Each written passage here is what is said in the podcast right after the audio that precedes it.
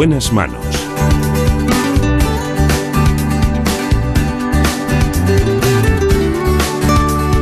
El programa de salud de Onda Cero. Dirige y presenta el doctor Bartolomé Beltrán.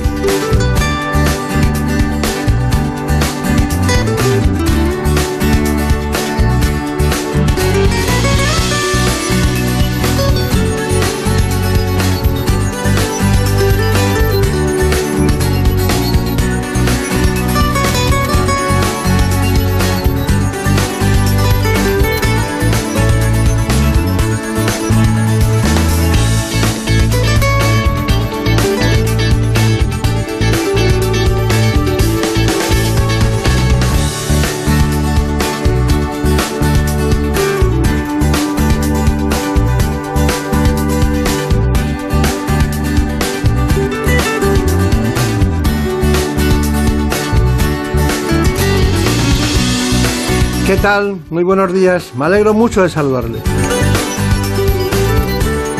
A todos ustedes que nos siguen en este programa que pretende llevar a los mejores especialistas en su conocimiento a sus hogares. Vamos a hablar enseguida con el doctor Ventura Anciones. Es neurólogo y trabaja en Nuestra Señora del Rosario y es jefe de neurología del Hospital de la Zarzuela de Madrid. Les recuerdo que el 16% de los españoles sufre una enfermedad neurológica.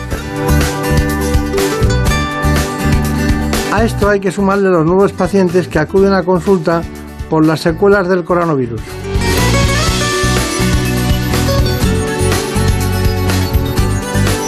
En la dirección técnica, David Fernández.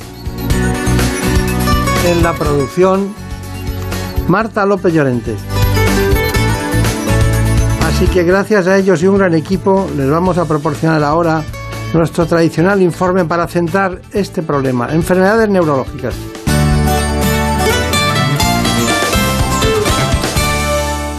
En España, más de 7 millones de personas padecen una enfermedad neurológica. Se trata de patologías que afectan al sistema nervioso central, es decir, el cerebro y la médula espinal, y al sistema nervioso periférico que engloba los músculos y los nervios. Estas patologías pueden reducir las capacidades de la persona, como el movimiento, la memoria, el pensamiento y el lenguaje, por lo que sus consecuencias pueden llegar a impedir a muchos de los pacientes realizar actividades más básicas de la vida diaria e incluso pueden ocasionar discapacidad o dependencia. Según la Sociedad Española de Neurología, las más prevalentes son la migraña, el ictus, el Alzheimer, el Parkinson o la epilepsia, enfermedades que podrían duplicar su incidencia en los próximos 20 años debido al envejecimiento de la población. Para prevenir estas patologías es fundamental llevar un estilo de vida saludable y evitar el sedentarismo, uno de los principales factores de riesgo para el desarrollo de enfermedades neurodegenerativas o cerebrovasculares, como el ictus, ya que casi el 90% de los casos se podrían prevenir con un adecuado control y tratamiento de los factores de riesgo. Bueno, ya saben ustedes que aquí cuando presentamos algo desbordamos siempre el ámbito de la normalidad. Eh, efectivamente es uno de los más brillantes neurólogos que hay en España, pero que sepan ustedes que España es un país muy buen dotado de neurólogos. Nosotros tenemos un gran cariño por el doctor Venturaciones desde hace mucho tiempo porque siempre ha acertado con los pacientes que le hemos enviado y sobre todo por el compañerismo. Él nos acompaña, el doctor Venturaciones, hoy. El jefe de neurología en el Hospital Nuestra Señora del Rosario y del Hospital de la Zarzuela de Madrid.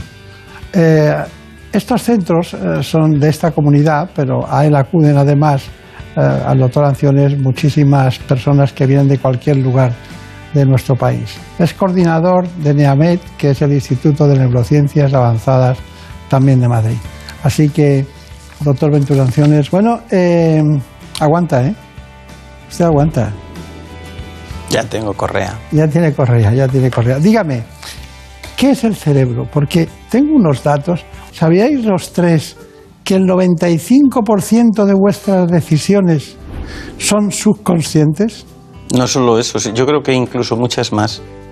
Eh, porque el cerebro es un órgano de una desmesura extraordinaria y la inmensa mayoría de lo que hacemos, decimos, pensamos o sentimos todo está en el cerebro, pero la mayoría es inconsciente, la inmensa mayoría. Eso lo traducen bien los sueños.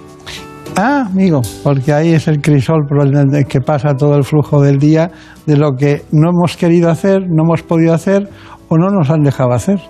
Eso es verdad, y le voy a decir algo, fíjese, el cerebro pesa un kilo y medio, es decir, el 2% del peso corporal, pero consume el 20% de la energía. Eso ya te hace una pregunta inmediata. Yo siempre planteo a, mis amigos, eh, cuando hay alguno que divertido, estamos en una cena o algo, digo, ¿sabéis cuál es el órgano que más energías consume?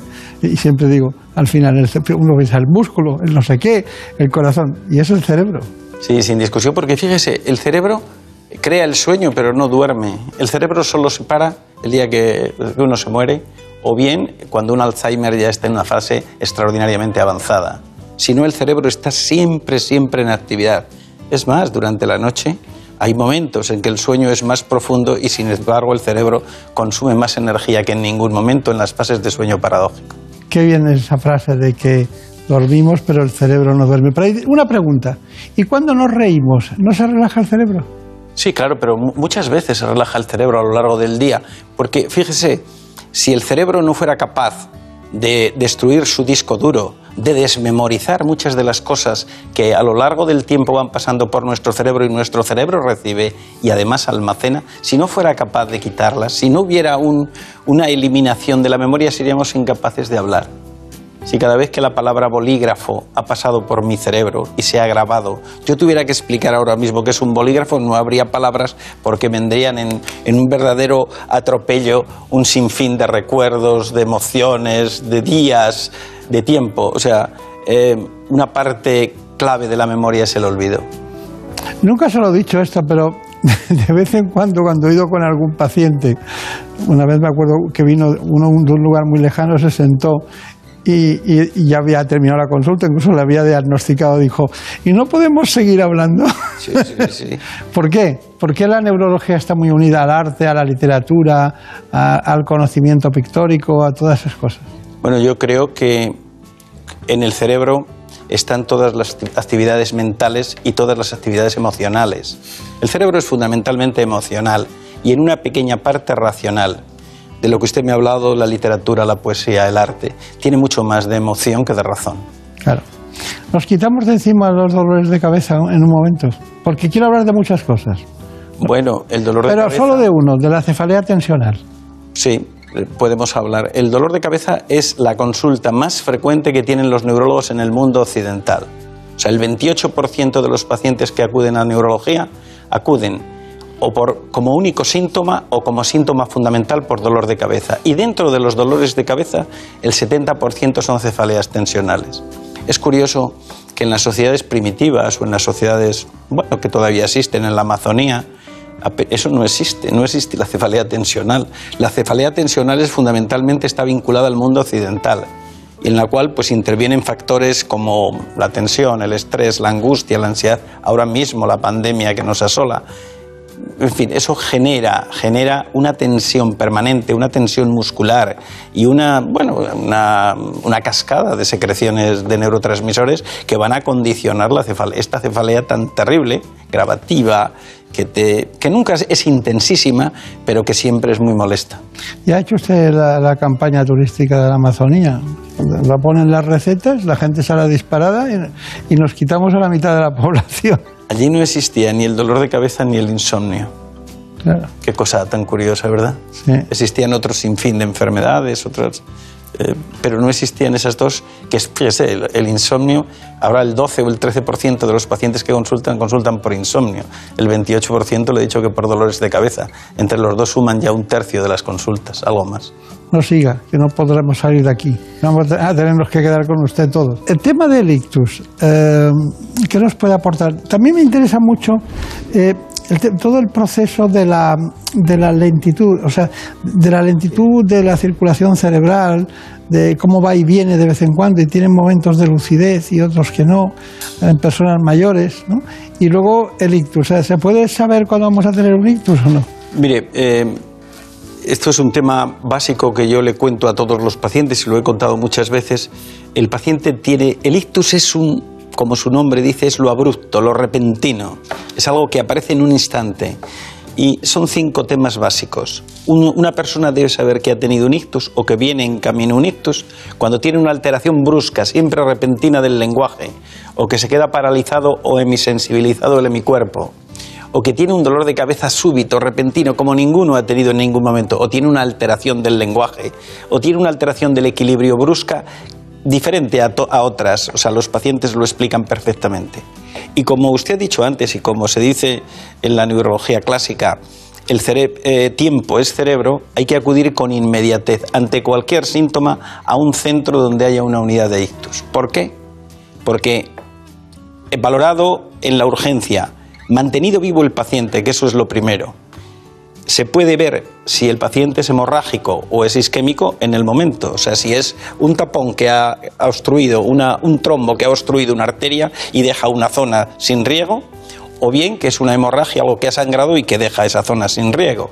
Entonces, visto esa obstrucción, se puede echar un liquidito, se puede administrar un líquido, ¿eh? hacer una fibrinolisis, y entonces el, tapón desaparecer porque se elimina la fibrina que es el elemento compactante de toda la cascada de la coagulación. Pero si eso no fuera posible, no se puede lisar, eso hay que hacerlo en las primeras cuatro, cuatro horas y media, se puede eh, introducir un, pequeño catéter y llegado al trombo se puede aspirar o hacer una trombectomía, es decir, extraer el tumor, eh, eh, perdón, el trombo. Extraído el trombo, el riego se, vuelve a relajar, se vuelve a llenar esa zona que estaba, que estaba isquémica, que no tenía riego, y el paciente recupera las funciones, siempre y cuando eso se haga con inmediatez. La clave del ictus es la rapidez.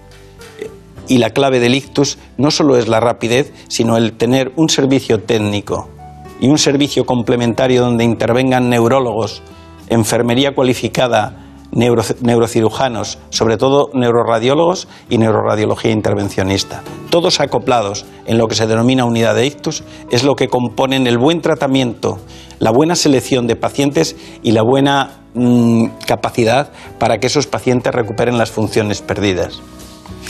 Está muy bien, pero tenemos muchas cosas. La neurología es amplia y profunda y, y tiene muchos vericuetos y además muchos conocimientos que son concomitantes y comorbilidades, así que eh, vamos a ir al rápido. No, no, no, usted, usted todo lo que ha dicho está perfecto, pero Javier Saz eh, hizo hace, hace nada un trabajo de la relación del COVID con, eh, concretamente, con este caso, con las secuelas de neurología. Cefaleas, mareo, confusión, alteraciones del gusto y del olfato, dolor muscular y debilidad. Estos son los principales síntomas neurológicos que pueden padecer algunos pacientes infectados por el coronavirus, cuya frecuencia y alcance están aún por determinar. Es así porque al ser una enfermedad nueva, los datos de los que se dispone son limitados y la interacción con otros fármacos se desconoce. Lo que sí se sabe, gracias a los primeros estudios realizados en China, es que lo más frecuente es el mareo con un 17% de pacientes afectados seguidos de las cefaleas con un 13% y de la pérdida de gusto y olfato con un 6 y un 5%. Además, se observó que los pacientes graves tenían más riesgo de padecer ictus, un 6% frente al 1% en pacientes leves. El COVID-19 provoca en algunos casos inflamación y trombosis y puede enmascarar algunas enfermedades neurológicas habituales. Por tanto, es muy importante que los pacientes no abandonen sus tratamientos y si tienen alguna duda consulten con su neurólogo. Identificar manifestaciones neurológicas en el contexto del coronavirus es el principal objetivo de estas nuevas investigaciones que pretenden cuantificar con exactitud las consecuencias neurológicas de esta pandemia. Sabe más que nadie, Javier, porque nadie sabe nada. ¿O sí? Bueno, yo creo que todavía es un tema del que vamos a tener muchas sorpresas. Matíceme el, asunto. Mm, la afectación del sistema nervioso eh, en el ictus, perdón, en el COVID, la COVID-19, en mi opinión, es más secundaria que primaria. ¿Qué quiero decir con eso? Quiero decir que el germen puede entrar y provoca encefalitis y las ha provocado, puede afectar al sistema nervioso periférico y provocar un Guillain-Barré, puede afectar a las arterias y provocar trombosis, pero esos son casos son los menores. Los mayores son cefalea, astenia, apatía, depresión, angustia, cambios comportamentales, que muchas veces, en mi opinión, son secundarios a situaciones de alto ingreso en LUCI, eh, enfermedad grave, defecto de oxígeno, eh, que ocurre después de unas de las lesiones pulmonares existentes. Cuando se dan todas esas circunstancias, el cerebro, el cerebro responde siempre con elementos negativos, como son, ya le digo, la apatía, la desgana, el cansancio, el dolor de cabeza. Entonces, esos son factores secundarios. Nosotros estamos haciendo un trabajo, hemos iniciado, sobre todo a partir del sexto mes del padecimiento, sobre las la conectivopatía funcional cerebral, es decir, los mecanismos por los cuales se informan, unas neuronas hablan con otras. Eso se puede, mediante unos modelos matemáticos, se puede llevar perfectamente. Ahí es donde se gasta más energía se puede llevar a cabo y valorar a ver si realmente ha quedado alguna secuela específicamente por lesión funcional cerebral o no ha quedado. Eso es un tema que cuando salga el trabajo pues lo, publicaremos, os lo comentaremos aquí encantado. Muy bien, está estupendo. Es curioso que, eh, que el que sea secundario es fundamental, no es primario, quiere decir que no está originado por el propio virus. Claro, eh, probablemente algunos casos sí, pero no la mayoría. La inmensa mayoría de los pacientes que veo yo ahora en la consulta, que han tenido, o que vemos todos en consulta, son en mi opinión, elementos secundarios, pero nos va, los trabajos nos dirán en su momento qué tipo de lesión, si es que ha quedado alguna secuela o ha quedado algún tipo de alteración funcional cerebral. Vamos a ver lo que le va a preguntar Marina Turiak. Marina. ¿Podría ser, doctora Anciones, que el cerebro se convirtiera en un reservorio del virus? Me refiero a que los asintomáticos tuvieran muchas papeletas de sufrir en un, en un futuro secuelas neurológicas? De eso es de lo que tratábamos de, valorar, pero yo creo que reservorio como tal no. Hay otros elementos orgánicos que tienen mayores capacidades para ser reservorio, por tres razones. La primera, por la accesibilidad. Usted no olvide que el cerebro es un órgano perfectamente acorazado, con pocas vías de acceso. En segundo lugar, porque los receptores de la proteína S se encuentran en otros órganos mucho más que en el cerebro. Y en tercer lugar, porque em, es un camino largo hasta la llegada al cerebro. No es tan sencillo entrar en el cerebro. El cerebro es una muralla, está protegido por unas murallas no solo meníngeas, sino también óseas, que hacen que sea menos accesible. Por eso le digo que creo que hay otros órganos donde, puedes, donde creo que puede ser más fácilmente reservorio. ¿Y el ictus? ¿El ictus está en la lista de secuelas neurológicas del COVID? En algún caso sí, porque ha habido trombosis cerebrales que hemos vivido, claro. En pacientes sin riesgo, sin factores de riesgo de ningún tipo, que después de haber sufrido un COVID han tenido ictus cerebrales isquémicos. Sí, sí, los hemos vivido. Eh, tenemos algunos casos que podemos documentar. Y eso es un tema que realmente es muy preocupante porque eh, este es un virus, en mi opinión, es un, yo sé que esto está, es, contracultural a lo que habitualmente se dice, pero a mí me parece un virus de diseño. Y entonces es un virus que tiene unos comportamientos absolutamente atípicos, entre ellos la cascada trombogénica que produce. ¿Eh? Cerebrales o pulmonares o, en, o en miembros, como es conocido por reacciones inflamatorias, ¿no? Las citoquinas. Y Totalmente, la cascada de citoquinas se pone en marcha y, no solo produce un cuadro exageradamente abrupto pulmonar, sino que produce un cuadro eh, intraarterial que eso es lo que verdaderamente bueno, lo hace diferente, al margen luego de otras peculiaridades que ya se han podido examinar y al margen de esa capacidad de contagiosidad tan llamativa. Hemos hablado de muchas cosas, pero del ictus eh, quiero que nuestro realizador nos, nos prepare, Salva sabe hacer eso perfectamente, un trabajo de Ana Villalta sobre el ictus que también tenemos preparado para todos ustedes. Según la Sociedad Española de Neurología, cada año se producen en el mundo más de 13 millones de nuevos casos de ictus. Se trata de la primera causa de muerte en la mujer y la segunda en hombres, y además es la primera causa de discapacidad en el adulto. De hecho, la mayoría de los pacientes sufren secuelas, y más de 350.000 españoles presentan alguna limitación en su capacidad funcional tras haber sufrido un ictus. Los síntomas más comunes son la pérdida brusca de entendimiento habla, la pérdida de fuerza de equilibrio o ceguera sin causa aparente. La buena noticia es que hasta el 90% de los casos se podrían prevenir con un adecuado control de los factores de riesgo, que son el colesterol elevado, diabetes, enfermedades cardíacas, obesidad, estrés, el tabaco, sedentarismo, la hipertensión o la edad. En el ictus cada minuto cuenta. Por este motivo, acudir al centro hospitalario en el menor tiempo posible cuando aparecen los signos de alarma es crucial para iniciar su tratamiento. Hay un, bloque de, problemas que es el deterioro cognitivo, el gran grupo de las demencias. Eh, yo le digo demencia y todo el mundo piensa en Alzheimer y, bueno, usted y yo sabemos que Alois Alzheimer fue el que lo describió por primera vez en una mujer. ¿Cómo se llamaba esa mujer? No me acuerdo ahora del nombre. No recuerdo el nombre, pero sí. era Josephine, Josephine. puede ser. Sí, Josephine que lo, descubrió le preguntó, ¿cómo se llama? Y, dijo, Josephine. Dice, ¿cuántos años tiene? Dice, Josephine. Y no sé qué, y no, no salía de ahí. Demencias, ¿qué me cuenta?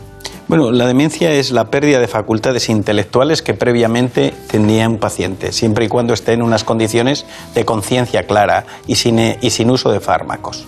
Esos son los criterios que hay que tener, porque si uno está, por ejemplo, tiene un deterioro cognitivo, pero es porque está, está, se ha tomado una serie de fármacos, por ejemplo, benzodiazepinas en exceso, pues puede tener un rendimiento más bajo. Entonces tiene que tener la conciencia clara y estar ausente de esos elementos que yo le he dicho. Eh, las demencias supone el, probablemente el reto más importante que tiene la neurología. Mm, la demencia es el despoblamiento de las funciones lenta y paulatinamente. Comienzan siempre, en general, por alteraciones del carácter y del comportamiento, alteraciones del lóbulo frontal, que, bueno, mm, hablo de las demencias degenerativas. ¿eh? Eh, esto, esto es más difícil de ver, pero luego se altera la memoria y más adelante el lenguaje. Es como una cadena, una cascada que viene sucediendo en las formas degenerativas, de las cuales la enfermedad de Alzheimer es la más importante. Pero las demencias no solo son degenerativas, hay demencias vasculares. Si uno sufre trombos, si uno sufre hemorragias, puede tener una demencia. Hay demencias postraumáticas, personas que han sufrido grandes traumatismos cerebrales y que quedan deteriorados. Antiguamente había una demencia pugilística, era de tantos golpes que iban sufriendo lenta y paulatinamente boxeadores, incluso los que no fueron muy castigados. Eh, hay que tener en cuenta que el cerebro eh, se bambolea dentro del cráneo levemente y esos golpes que van de adelante a atrás en un boxeador o en otras, ahora se habla de los futbolistas también, de hay una microtraumatismos. De microtraumatismos que van generando una serie de alteraciones de la corteza cerebral que a su vez provocan una, una deficiencia de las funciones intelectuales inherentes a esa zona. Piense que en el cerebro están todas las funciones. En el lóbulo frontal están los comportamientos y las funciones ejecutivas, y también la motilidad. En el lóbulo occipital está la visión, en el lóbulo temporal izquierdo el lenguaje. En fin, las zonas más dañadas son las que van a manifestarse. El 60% de las demencias eh, que nosotros vemos, o el 50, entre 50 y 60, depende de las series, tienen un componente degenerativo. Después hay un porcentaje muy importante vascular y el resto una gran miscelánea. Bueno, esta es una clase corta pero profunda. hablaría de más cosas de este tema. Sí, sí, hay que hablar mucho de él. A ver, esa pregunta que nos ha llegado más, porque estar insistiendo no sé qué cuenta nadie, pero yo estoy viendo ahí cómo se cree. Es sobre la toxina botulínica, que le hemos tratado como, como algo estético. Pero ¿qué papel juega la neurología? La neurología juega un papel importante desde hace unos 15 años, ya está muy constatada y muy probada en el tratamiento de las cefaleas. Tiene una gran ventaja, de que no tiene efectos adversos habitualmente, puesto por manos diestras. Y tiene, mm, al no tener efectos adversos, entonces la eficacia, que no es del 100%, que no es del 100%, eh, sin embargo es alta y es prácticamente el primer empleo ante la cefalea crónica. Porque en los dolores de cabeza hay que distinguir los dolores que son episódicos, las migrañas episódicas o las cefaleas episódicas o tensionales episódicas, a la cefalea crónica, que es aquella que acontece como mínimo entre 10 y 15 días del mes. Y entonces en esa hay que usar fármacos preventivos para que no haya. Ahora han salido una gran cadena de fármacos nuevos que se inyectan por vía subcutánea. O bien, o bien la toxina botulínica. La toxina botulínica tiene, ya le digo, la ventaja de que no tiene ningún efecto adverso. Y además la eficacia, sin ser del 100%, es alta. Claro. Bueno, eh, eso de que algo sirva para la belleza y para el dolor de cabeza sorprende, ¿verdad? Si en el cerebro está la belleza o no. Bueno, no la de todos, ¿no? ¿Eh? No la de todos. Yo creo que tiene que haber, eh, en el cerebro no está descrita el La- área de la el- belleza, pero- ni el área del buen gusto, pero estoy seguro que la hay. No, pero sobre todo usted, usted ha elegido lo más bello, que es el cerebro, pero el que esté trabajando en el hígado también le parece que al hepatólogo le parecerá que es un gran centro de tal. Los que estoy- trabajan el corazón eh, ven el corazón en el centro de la vida. Eso está bien, eso está bien, pero no olvide usted una cosa, que eso está bien. En, en medicina existe el cerebro y lo demás. Bueno, no sé, yo no sé. Yo creo que en medicina existe Hipócrates y lo demás. Pero Eh, bueno, Y lo, y lo poco que conocemos todavía de Pero muchas lo- cosas. Fíjese usted que viene un trozo de vida que no es ni siquiera una vida entera y pone en jaque a la humanidad. Yo sabía que acabábamos así el programa. Yo sabía que íbamos a acabar así. Porque la única cifra que no ha dicho es que las conexiones cerebrales, todas las conexiones, suman aproximadamente 160.000 kilómetros. Sí. Esa, es impresionante, ¿eh? es impresionante. Pero todo eso en uno. Cuando, cuando hay una discusión entre dos, imagínense las conexiones. una cosa tan, tan apasionante que no puede uno menos de decir, y es que el cerebro y el universo son las cosas más parecidas, porque el cerebro es un órgano en expansión permanente. Yo me quedo de todas las frases, ha dicho muchas muy interesantes para estar dos días seguidos hablando de ellas, pero ha dicho una que, que me ha apasionado. Dice, "Este- el- la COVID-19 es un virus de diseño. Esa me ha parecido extraordinaria, porque no sabemos dónde está en, la parte arquitectónica que lo hizo, ¿no? no que- ¿quién, quién pudo hacer tanta maldad en tan poco espacio? Puede ser que se hiciera, pienso, no, no pienso que se hiciera por intención, pero puede que se hiciera por omisión. En cualquier man- de cualquier manera se hizo y se sabe de dónde viene. Eso es lo que no Lo hay voy a- ninguna duda. Lo voy a pensar que mañana es fiesta y lo voy a pensar eso. Gracias, doctor Anciones. Muchas, gracias. gracias Ha sido a un placer. En buenas manos. Es lógico. Murprotec, empresa líder en la eliminación definitiva de las humedades, patrocina la salud en nuestros hogares. ¿Conoces la relación entre cuidar de tu hogar y cuidar de ti? En Murprotec sabemos que cuando eliminamos las humedades de forma definitiva de tu hogar estamos cuidando de ti y de tu familia. Una vivienda libre de humedades es sana y segura. Llámanos al 930 1130 o accede en murprotec.es. Cuidando de tu hogar, cuidamos de ti. En buenas manos. El programa de salud de Onda Cero.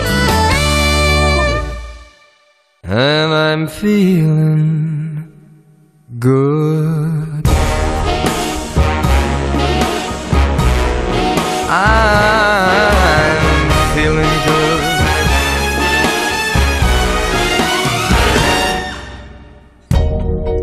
Fish in the sea, you know how I feel. Ha llegado el momento de hablar de, de la degeneración macular asociada a la edad. blossom on a tree. You know how I feel. Lo vamos a hacer con la jefa de la unidad de retina del Hospital Ramón y Cajal. It's a new life. Es miembro de la Junta Permanente de la Sociedad Española de Oftalmología. Feeling good. Así que vamos a escuchar enseguida a la doctora Suárez de Figueroa.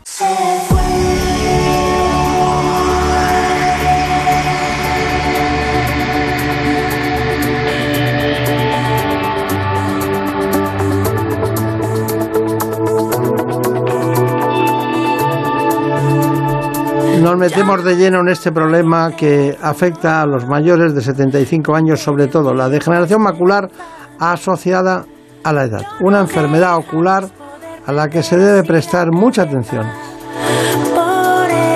Les propongo este informe para que la conozcan en profundidad.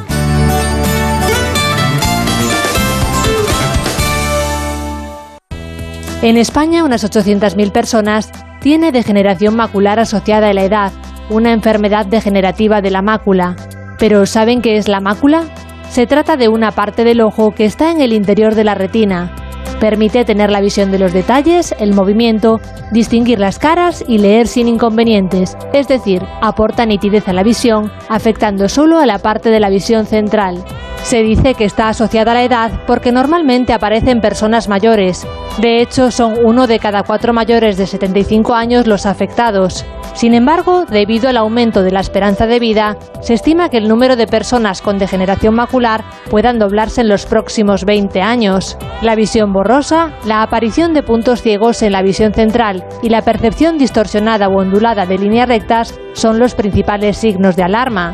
Por eso, cuando aparecen, es importante detectar la enfermedad a tiempo antes de que los síntomas sean irreversibles. Y es que la degeneración macular supone la primera causa de ceguera legal entre los mayores de 50 años.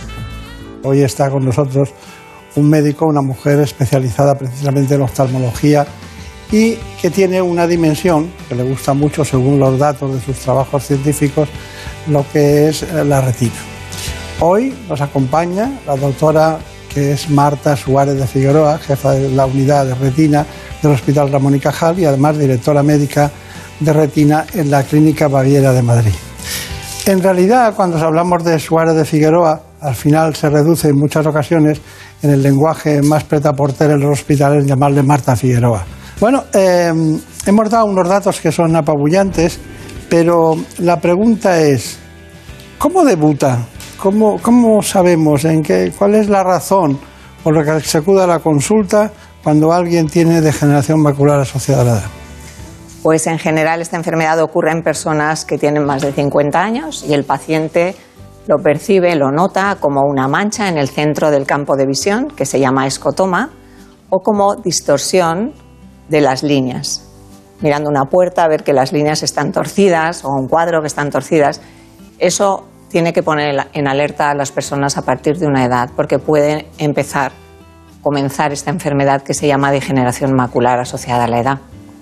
¿Y, por qué no hablábamos antes de eso? Porque, eh, bueno, hace, hace de un tiempo a esta parte se habla mucho de la degeneración macular, pero cuando, cuando acabamos la carrera no se hablaba prácticamente. Se hablaba de las cataratas, se hablaba de los traumatismos, de la conjuntivitis, de algún tipo de, de operaciones, ¿no? Pero pero no, no de la degeneración macular. Yo creo que se suman muchos factores. Uno es que se conoce mucho más sobre esta enfermedad, que se diagnostica mucho más, que hay muchos estudios que nos permiten recomendar una serie de, acciones y ayudar a los pacientes con esta enfermedad, sobre todo si se trata de forma precoz, es decir, cuando los síntomas empiezan y cuando la enfermedad empieza. Y luego también hay un factor claro, como hemos dicho, se llama degeneración macular asociada a la edad. Y sabemos que hay un envejecimiento paulatino de nuestra población, es decir, que la cantidad de personas que hay por encima de los 50 años cada vez es mayor. ¿Y, qué es la mácula? Porque, claro, dice la rodilla, fácil. El hígado, incluso algunos saben que está a la derecha en el abdomen, pero ¿la mácula? Esta pregunta es importantísima porque muchos pacientes vienen a la consulta y dicen, doctora, tengo mácula. Pero es que mácula lo tenemos todos, porque la mácula no es más que el centro de la retina. Es la zona de más visión, es la zona que nos permite leer, coser o fijarnos en los detalles. El resto de la retina, que es la retina periférica, nos sirve pues para identificar que una persona entra, por ejemplo, en una habitación. Pero no podemos definir qué persona es si no podemos definir los detalles de su cara. Y eso es lo que hace la mácula. Nos permite la visión más precisa y esa visión eh, nos permite hacer funciones como las que comentamos, ¿no? la lectura o eh, otra serie de cosas de precisión. Claro, claro, claro. Bueno, hay muchas cosas que queremos contar, pero la verdad, permítame que diga, ha estado en todos los lados, la Clínica Barraguer de Colombia, en, en, Los Ángeles, en California, ha trabajado en el Hospital Ramón y Cajal después, en el Cornell University de Nueva York, Después ha vuelto a Alcalá de o volvió a Alcalá de Henares. Y ahora es director médico, además de estar en el Ramón y Cajal, como es lógico. Siempre esa dualidad a mí me ha encantado. Es la dualidad, la grandeza de la medicina está en poder trabajar. Quien quiera trabajar en lo público, que trabaje continuamente, pero el, no, no te- no sería tan sustantiva la medicina privada si no hubiera gente que tiene experiencia clínica, estado en ensayos, en trabajos eh, en la clínica Baviera. ¿Nota usted diferencia entre un lugar y otro en cuanto a tecnologías o, o necesidades? Realmente no hay diferencias en tecnología. Yo creo que en oftalmología la tecnología, tanto en la pública como en la privada, es muy similar. Es verdad que en la medicina privada se hace mucha más cirugía de lo que se llama cirugía refractiva, de miopía, para quitarse las gafas. Esto es, es más centrado en la medicina privada. Pero en concreto en mi campo, en el campo de la retina, eh, realmente las, las, eh, actividades y la, la innovación en tecnología que tenemos es muy similar. Y además se complementan. Yo creo que, como dice, trabajar en ambos sitios es enriquecedor. Seguro, seguro. Mira, una cosa. eh, eh, en esto de la oftalmología, hay, la gente piensa que son mucho las manos. Es que tiene unas manos divinas, opera muy bien y tal. Eh, usted y yo sabemos que no, es, no se trata de manos, se trata de diagnosticar bien las cosas y buscar bien la indicación. ¿no? Em, pero realmente, ¿qué proporción le daría a las manos a ser un buen cirujano? Porque usted ha utilizado por primera vez palabra coser Sí, en este espacio. Claro, los cirujanos cosen sí. y mucho. Yo creo que las manos son importantes, pero lo más importante es la unión entre las manos y el cerebro. Es decir, se opera con la cabeza. Como, como comentaba, uno tiene que tener clara la indicación, saber cuáles son los pasos que uno quiere seguir y estar preparado para las complicaciones.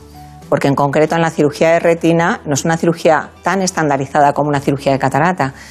Muchas veces hay que cambiar en el curso de la intervención de, la, eh, de las maniobras que uno está preparado para hacer, porque las cosas cambian.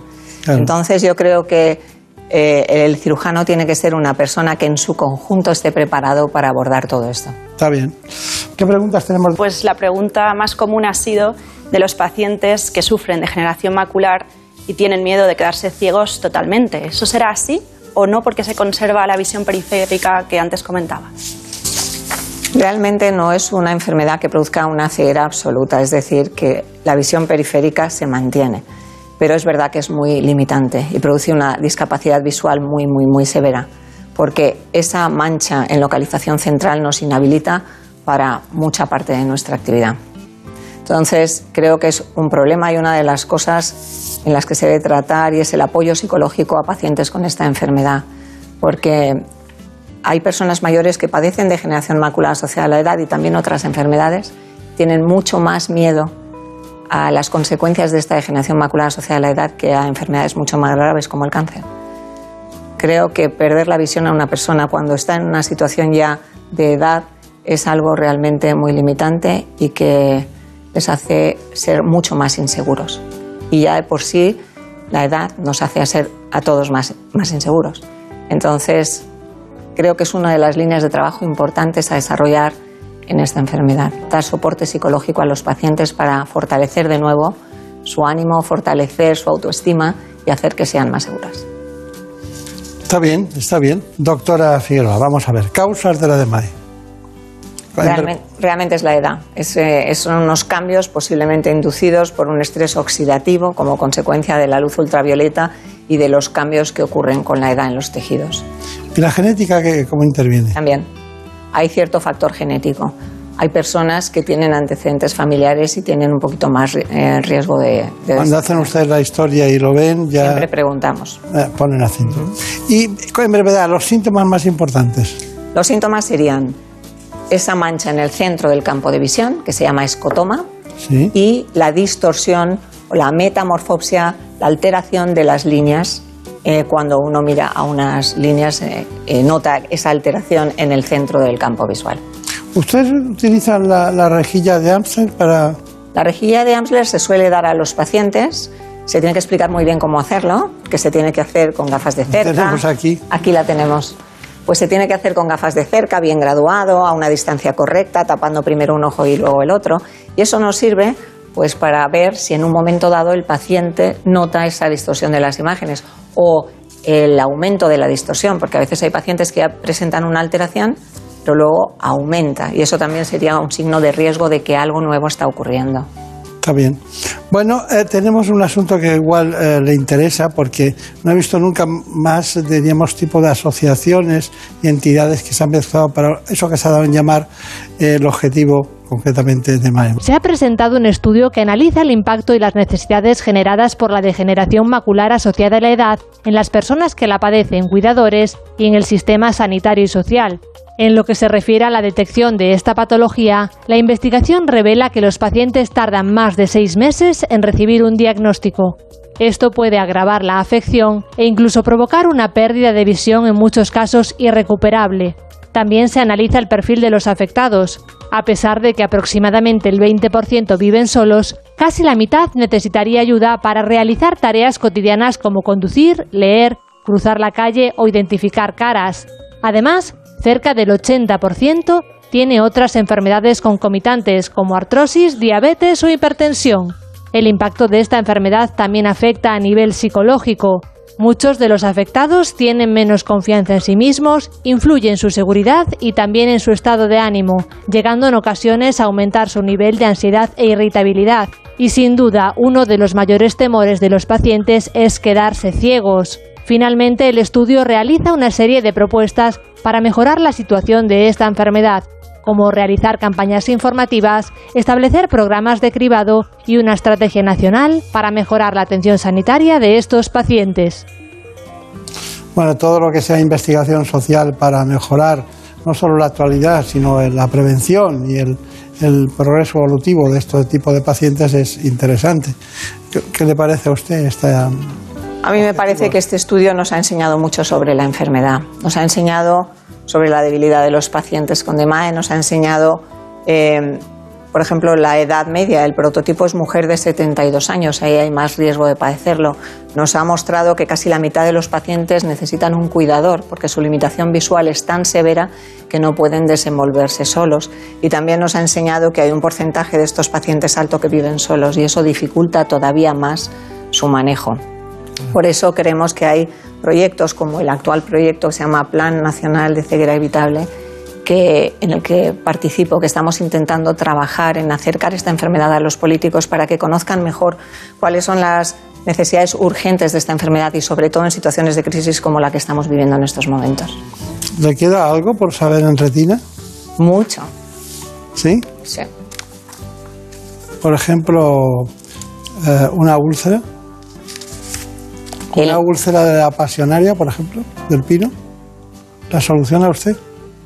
Eh, por una inflamación inducida por esto. Eh, en general eso a veces produce, entran pequeños eh, fragmentos de las púas de las, de las orugas y pueden producir algún tipo de inflamación, a veces superficial, a veces más dentro del ojo.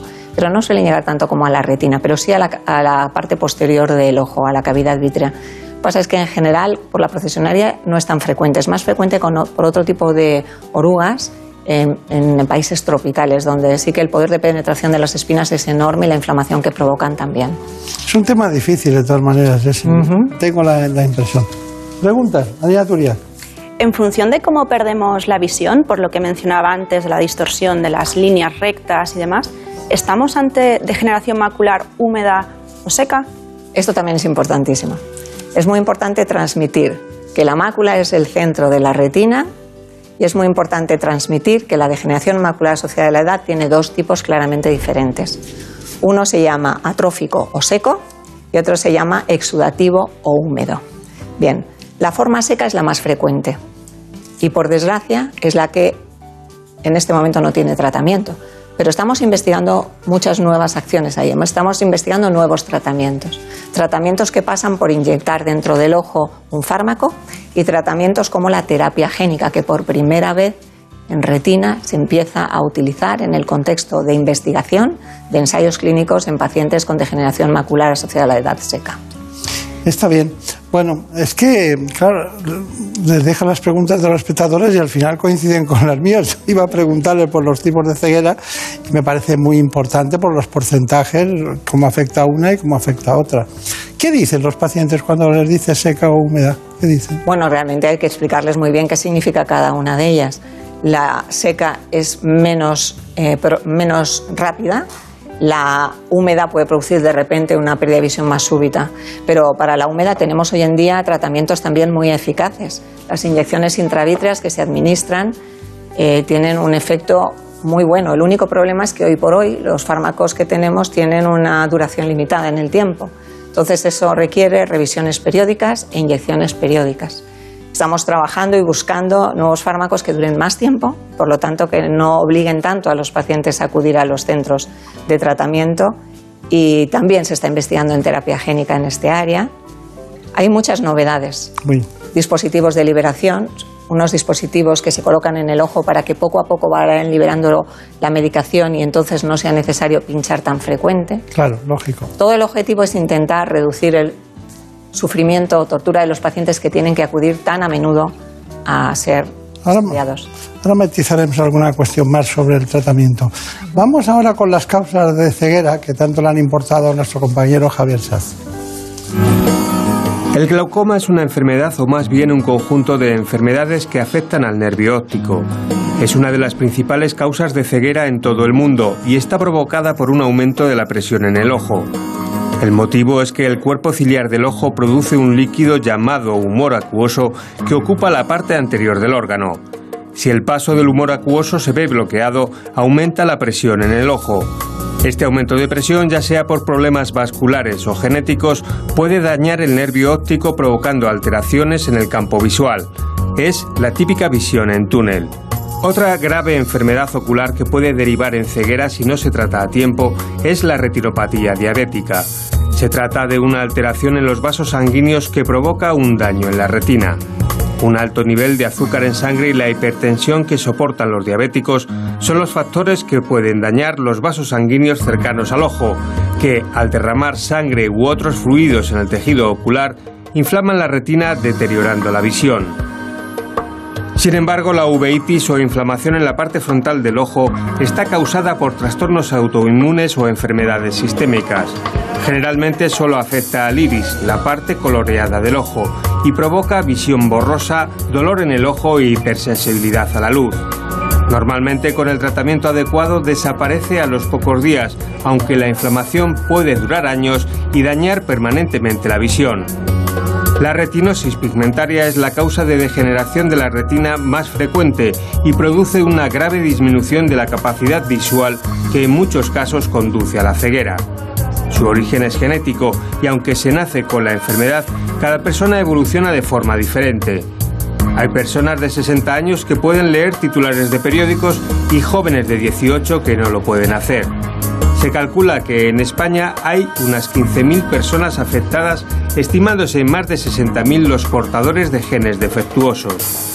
Si bien la agudeza visual se va perdiendo poco a poco de forma continua e imparable, los nuevos avances tecnológicos abren una ventana a la esperanza para que estos pacientes puedan recuperar en parte la visión. Bueno, lo bueno que tienen estas informaciones de Javier Sáez es que nos podemos ir porque son eh, muy globales y afectan y inducen a pensar sobre todas aquellas cuestiones que son complementarias de las que estamos hablando hoy. Bueno, eh, antes de pasar con esas curiosidades que hay sobre el DEMAE, quería, quería decirle, yo he, notado, igual que dije que al principio se hablaba poco, ahora he notado como una especie de, de carrera de obstáculos como está pasando con la vacuna de, del COVID. ¿no? Es decir, da la impresión de que poner una aguja con algún líquido determinado en el ojo, eh, sorprende, ¿no? Sorprende, no nos gusta. Estamos acostumbrados a la gota y estamos acostumbrados a la cirugía. Pero esa lucha nos, lleva a que cada vez se hacen mejor las cosas para poderlo solucionar. ¿Cómo ve usted esa, esa, esa batalla intrínseca que es muy loable de la investigación? Bueno, pues eh, nos ha permitido pasar de no tener tratamientos hace 10 años a tener tratamientos que son eficaces. Antes he comentado que, por desgracia, los fármacos tienen un efecto limitado y que requiere revisiones y tratamientos periódicos, pero es que, aun que sean limitados y que tengamos que venir con frecuencia al médico, la realidad es que los objetivos, que, es, que son conseguir que las lesiones se paren y que el paciente conserve cuanto menos su visión y en muchos casos también la mejore, están ahí. conseguimos que pacientes que estaban destinados a una pérdida de visión en poco tiempo mantengan su visión por mucho más tiempo y niveles de visión muy buenos. O sea que la investigación en el campo de la retina y en el campo de los nuevos tratamientos para aplicar dentro del ojo por administración directa gracias a una inyección con una aguja han sido muy útiles para los pacientes que sufren muchas patologías, no solo la degeneración macular, sino antes escuchábamos sobre la diabetes, la retinopatía diabética, el edema macular diabético es otra de ellas. Está bien. Vamos a ver, más preguntas. ¿Qué efecto puede tener una cirugía de cataratas en un paciente que sufre degeneración macular? Pues eh, parece que ninguno. De todas formas, como la cirugía en sí produce una cierta inflamación, hay que estar pendiente. Y en caso de, que haya un mínimo signo de avance o de conversión en la forma esta que hemos llamado húmeda, eh, tratarlo inmediatamente. Con una simple inyección dentro del ojo conseguimos paralizarlo. Pero realmente hay muchos estudios que han demostrado que no hay relación entre la cirugía de catarata y el empeoramiento de las lesiones de la retina. Ya veo que no hay relación tampoco en las sociedades científicas ni en las fundaciones de investigación entre que no esté usted cuando se habla de, retina, ¿no? También, también se ve eso. Dígame, ¿qué pruebas complementarias son fundamentales de hacer cuando alguien parece que tiene una degeneración macular? Hay una que es esencial, que se llama tomografía de coherencia óptica, que es una especie de escáner de la retina donde podemos identificar todas sus capas. Y con esa prueba podemos ver si hay una membrana, es decir, si es una forma húmeda, si esa membrana está activa, es decir, si hay líquido o no hay líquido en la retina, y, con ello si precisa tratamiento o no. Está bien. Doctora Figueroa, eh, Marta Suárez de, Suárez de Figueroa, pero claro, se queda en Marta Figueroa. ¿Cuál es su conclusión? Bueno, yo creo que de nuevo comentar que es una enfermedad que nos va a afectar a todos y que debemos estar preparados para diagnosticarla pronto y tratarla pronto. Que dentro de poco tendremos herramientas más útiles que las actuales y ojalá en algún momento alguna herramienta que sea permanente, como la terapia génica, pero eso queda mucho para llegar. Y me encantaría hacer un comentario sobre una plataforma que se llama eh, Mucho por Ver, se accede como www.muchoporver.com y es una plataforma de eh, concienciación social sobre la degeneración macular, pero también es una plataforma de apoyo y de ayuda a las personas con esta enfermedad. Allí hay un montón de vídeos y audios educativos, tutoriales donde pacientes hablan sobre su experiencia. Ah, hay incluso em, eh, charlas, conferencias. Antes estas conferencias eran presenciales, hoy en día son online y en la plataforma pueden disfrutar de estas conferencias y además de mucho material eh, de entretenimiento y de otra serie de cosas que yo creo que pueden ser muy útiles para pacientes con degeneración macular asociada a la edad. Así es que les animo a que se conecten a muchoporver.com y que disfruten de las ayudas y de las experiencias que tienen allí disponibles. Pues está muy bien. Eh, usted no venía a hablar de su libro pero realmente esto nos importa porque nos facilita mucho el trabajo de pacientes que tienen que esperar hasta la próxima eh, actividad con algún oftalmólogo de los más vanguardistas. Oh, sometimes I get a good feeling, yeah.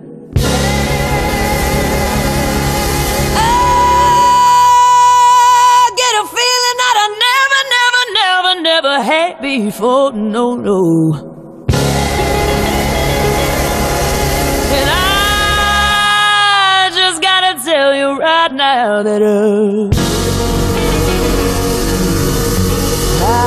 Ha llegado el momento de conocer las noticias que se han producido en España y en el mundo en la última hora. Les dejo con los compañeros de estudios informativos que vienen enseguida a contarlas. you now. I got a feeling I feel so strange. Everything about me seems to have changed. Step by step, I got a brand new walk. I even sound sweeter when I talk. I said, Oh.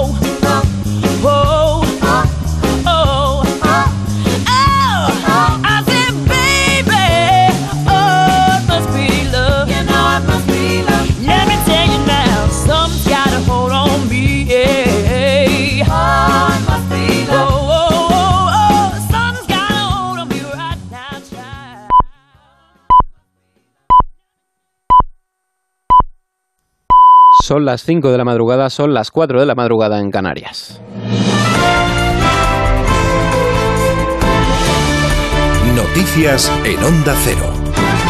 ¿Qué tal? Buenas noches. El portavoz nacional del Partido Popular y alcalde de Madrid, José Luis Martínez Almeida, asegura que no se puede permitir que una ministra diga que el Tribunal Supremo es prevaricador, en referencia a las declaraciones en Twitter de Ione Belarra después de que la presidenta del Congreso le retirara el escaño al ya exdiputado de Podemos, Alberto Rodríguez.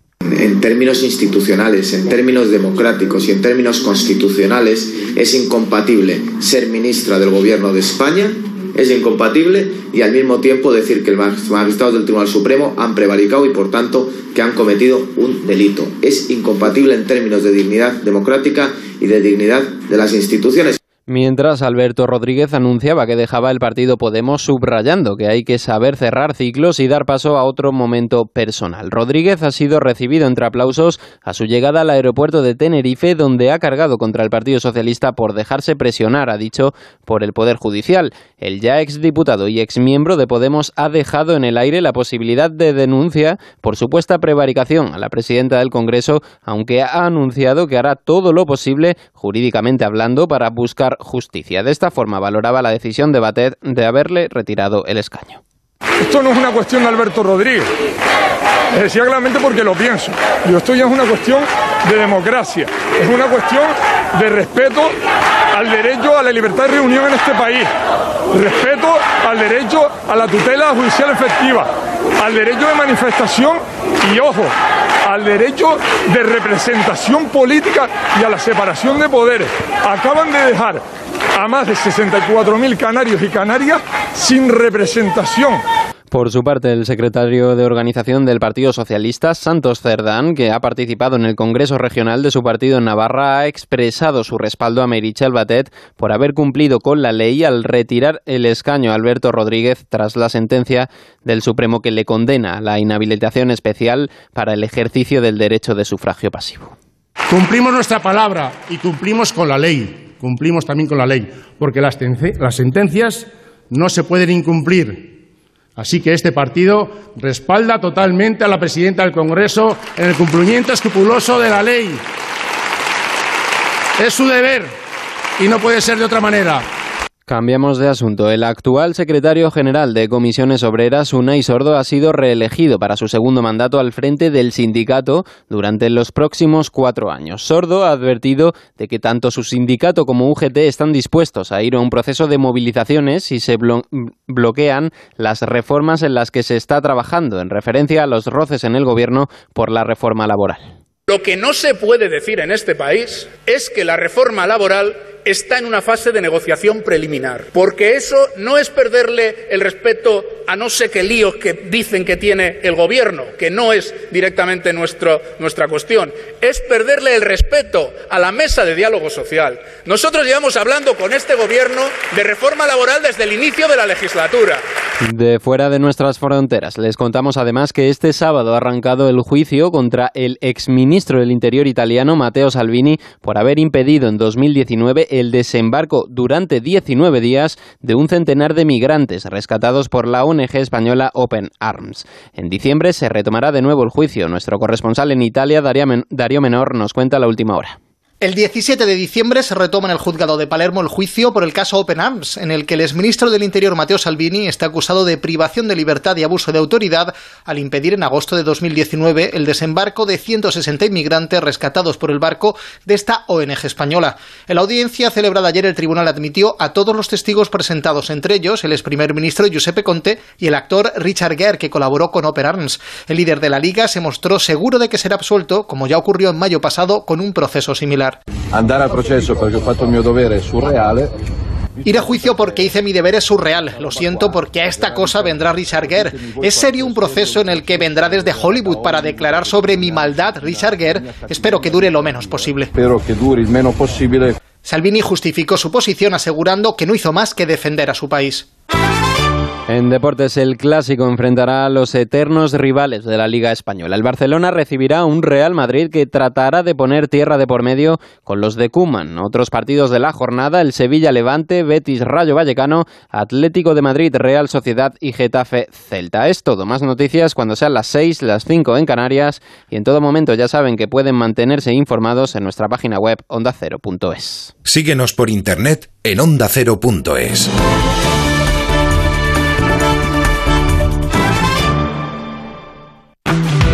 Kia EV6 presenta Maps 2021. ¿Cómo mantenerse después de alcanzar el éxito? ¿Cuál es el futuro del trabajo y el trabajo del futuro? Las empresas, los negocios y el mundo han cambiado.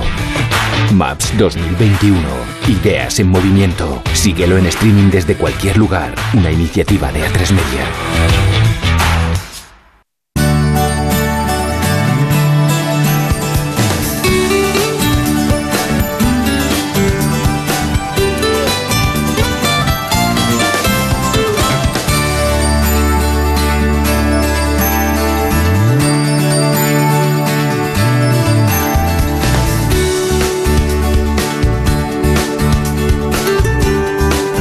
En buenas manos.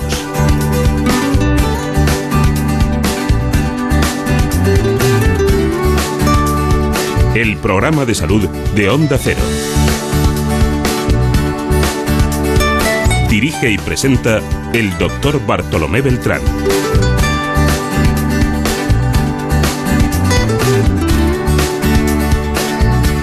Vamos con la segunda parte del programa para hablarles de ustedes de un tratamiento muy novedoso del cáncer. Me refiero a la protonterapia. Nos acompañan en el estudio central la doctora Carmen Ares, Marta Cremades, Luis Madero y el profesor Raymond Mirabel.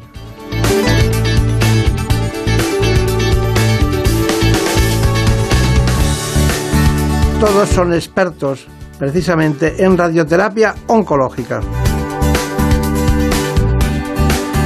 Protones para tratar el cáncer.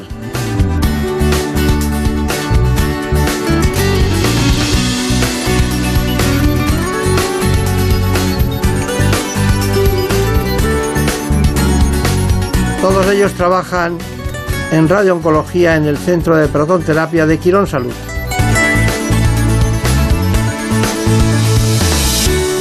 Antes de cualquier otra cosa les propongo este informe para que conozcan las coordenadas de este espacio.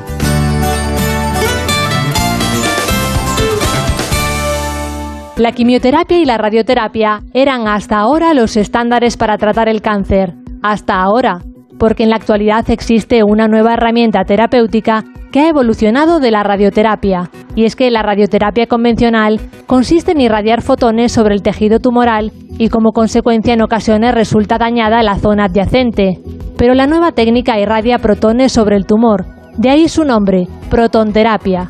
Lo singular de estos protones son sus propiedades físicas. Al irradiar el haz de protones sobre el tumor, la dosis de energía se concentra solo en el punto dañado, afectando lo menos posible a los tejidos sanos que hay alrededor. Esto es muy beneficioso y ya se aplica en ciertos tipos de tumores que tienen una localización compleja o próximos a órganos vitales que precisan ser preservados y sobre todo para pacientes pediátricos cuyos órganos están aún en desarrollo. Hasta el momento, más de la mitad de los pacientes que se someten a protonterapia son niños y el 30% tiene menos de 5 años. Esta terapia aporta grandes ventajas para el paciente, mayor eficacia, menor toxicidad y menos efectos secundarios.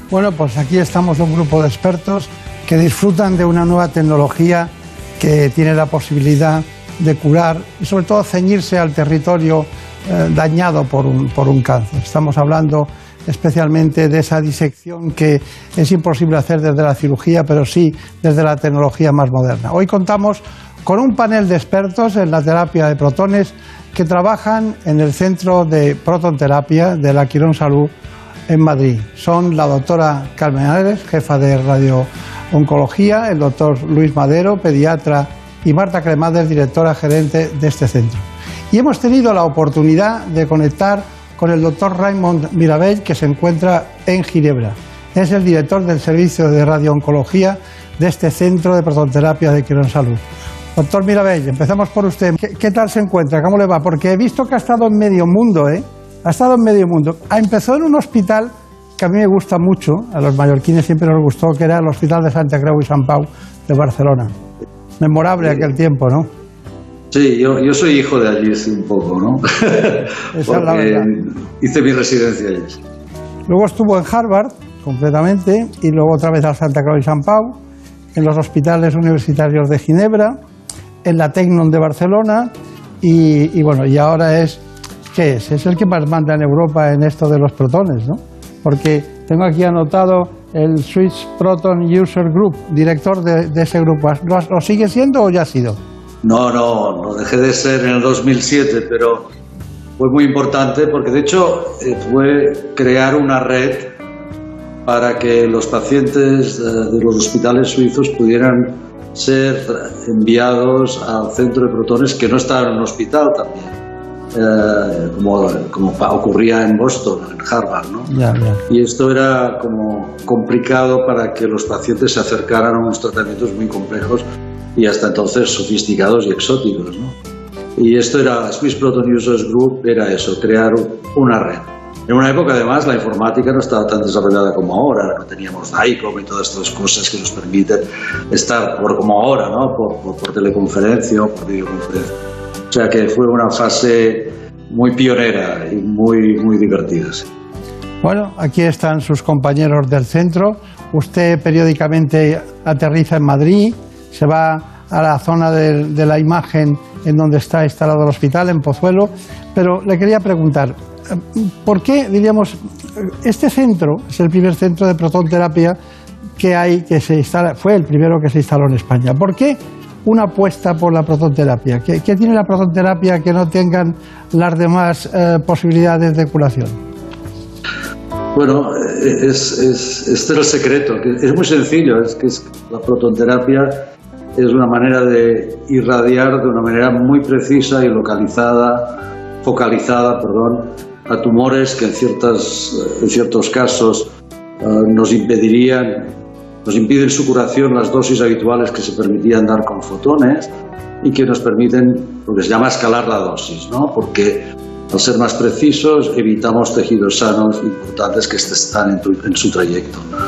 Era, era, era, un sueño tenerlo aquí, porque cuando yo me formé en Estados Unidos, finales de los 80 y después a partir de los 90, principios de los 2000 en Suiza, de hecho, era nada, era, habían solo dos centros, uno en Harvard y otro en el PSI que empezó en el 97.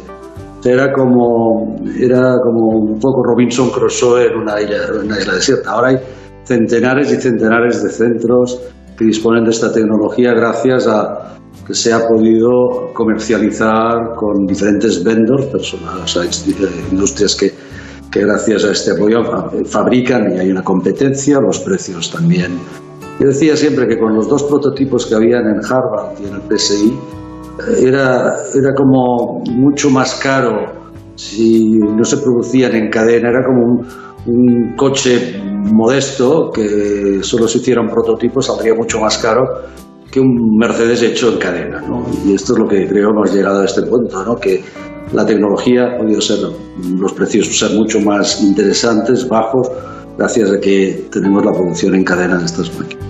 Dígame, ¿usted cuando habla qué piensa? ¿En catalán, en francés, en español o en inglés? Buena pregunta, ¿eh? Es que le, le veo reflexionar mucho y vamos a necesitar dos programas. Sí, sí, bueno, si estoy en Mallorca, mallorquín. bueno, cuando, cuando, quiera está invitado, ¿eh? Gracias. Fuera de la protonterapia, pero dígame, ya después de la broma, dígame exactamente, protonterapia, protones, eh, curación. Decir, ¿cuál es el, diríamos, cómo definiría usted, decir, de la forma más sencilla la protonterapia? Porque quiero preguntarle cómo llega el paciente desde los profesionales al centro donde están ustedes. Llegará de alguna manera, pero si no hay conocimiento, no hay indicación. Obviamente, en la, en la comunidad oncológica, sobre todo en el mundo de la radioterapia, se conoce bien, porque es como, digamos, el, el, el nirvana un poco de lo que es la radioterapia hoy en día, en el sentido de que podemos administrar la dosis donde queremos, de las mejores condiciones. Y evidentemente muchas veces son los centros de radioterapia que nos envían los pacientes. Los oncólogos médicos, especialmente los oncólogos pediatras, y tenemos el caso del profesor Madero, que, que sabe perfectamente de qué va y es uno de nuestros mayores, digamos, soportes en el desarrollo de, nuestra, de, la tecnología para pacientes pediátricos. Yo creo que los neurocirujanos, puesto que hay muchos tumores de la base de cráneo, tumores cerebrales, los protones son una gran ventaja. Los neurocirujanos también conocen pacientes que los han operado que después nos confían. Ah, y así, ¿no? Hay otras indicaciones ah, que hace que el paciente, bueno, y el paciente mismo, que cada vez está más informado, ya sea gracias a programas como el de ustedes, pero también a través de las redes sociales, eh, digamos, la vulgarización de lo que es la medicina, las ciencias médicas, están al corriente de lo que puede ocurrir. Y después, si hay algún paciente que está motivado al 100, son las familias, perdón, entornos, entornos familiares de los pacientes pediátricos, que quieren lo mejor para sus para sus eh, hijos o, nietos o sobrinos, ¿no? Y estos son los que más se mueven. Doctor, doctor Mirabel, dígame una cosa, ¿por qué se optó por poner eh, este centro, digamos, desplazado de cualquier otro lugar de los grandes centros de Quirón Salud en España? Se eligió uno en lugar de llevarlo a cualquier unidad de radioterapia en cualquier hospital. Esta es una, una pregunta trampa, porque es muy interesante esto. De hecho, si hay que decir, desde el punto de vista geográfico, está bastante cerca del Hospital Pozuelo, ¿no? en Salud, la universitario. Pero es verdad que esto permitía, tiene una ventaja, ¿no? que permite una cierta neutralidad. Al haber 13 centros de radioterapia en el grupo en toda España, no, no es aquello que el paciente se, es absorbido por el sistema de un hospital en concreto, que probablemente a lo mejor el referidor podría tener sus reservas, que fuera tratado de una manera holística o integral en ciertas partes de su enfermedad que ellos desean mantener el tratamiento. O sea que somos un poco como unos, eh, bueno, damos un servicio a todos los centros de radioterapia del grupo, lo cual también, también es muy federador, porque lo que queremos es que los médicos estos centros nos hagan confianza y que ellos participen en el tratamiento, ¿no? Es la manera. No sabía que fuera tan político, no sabía. Pero yo le voy a en Suiza con el Swiss. Pero yo le voy a yo le voy a contestar esa pregunta porque no estoy ni en ninguno de los centros ni tampoco en, el de protonterapia.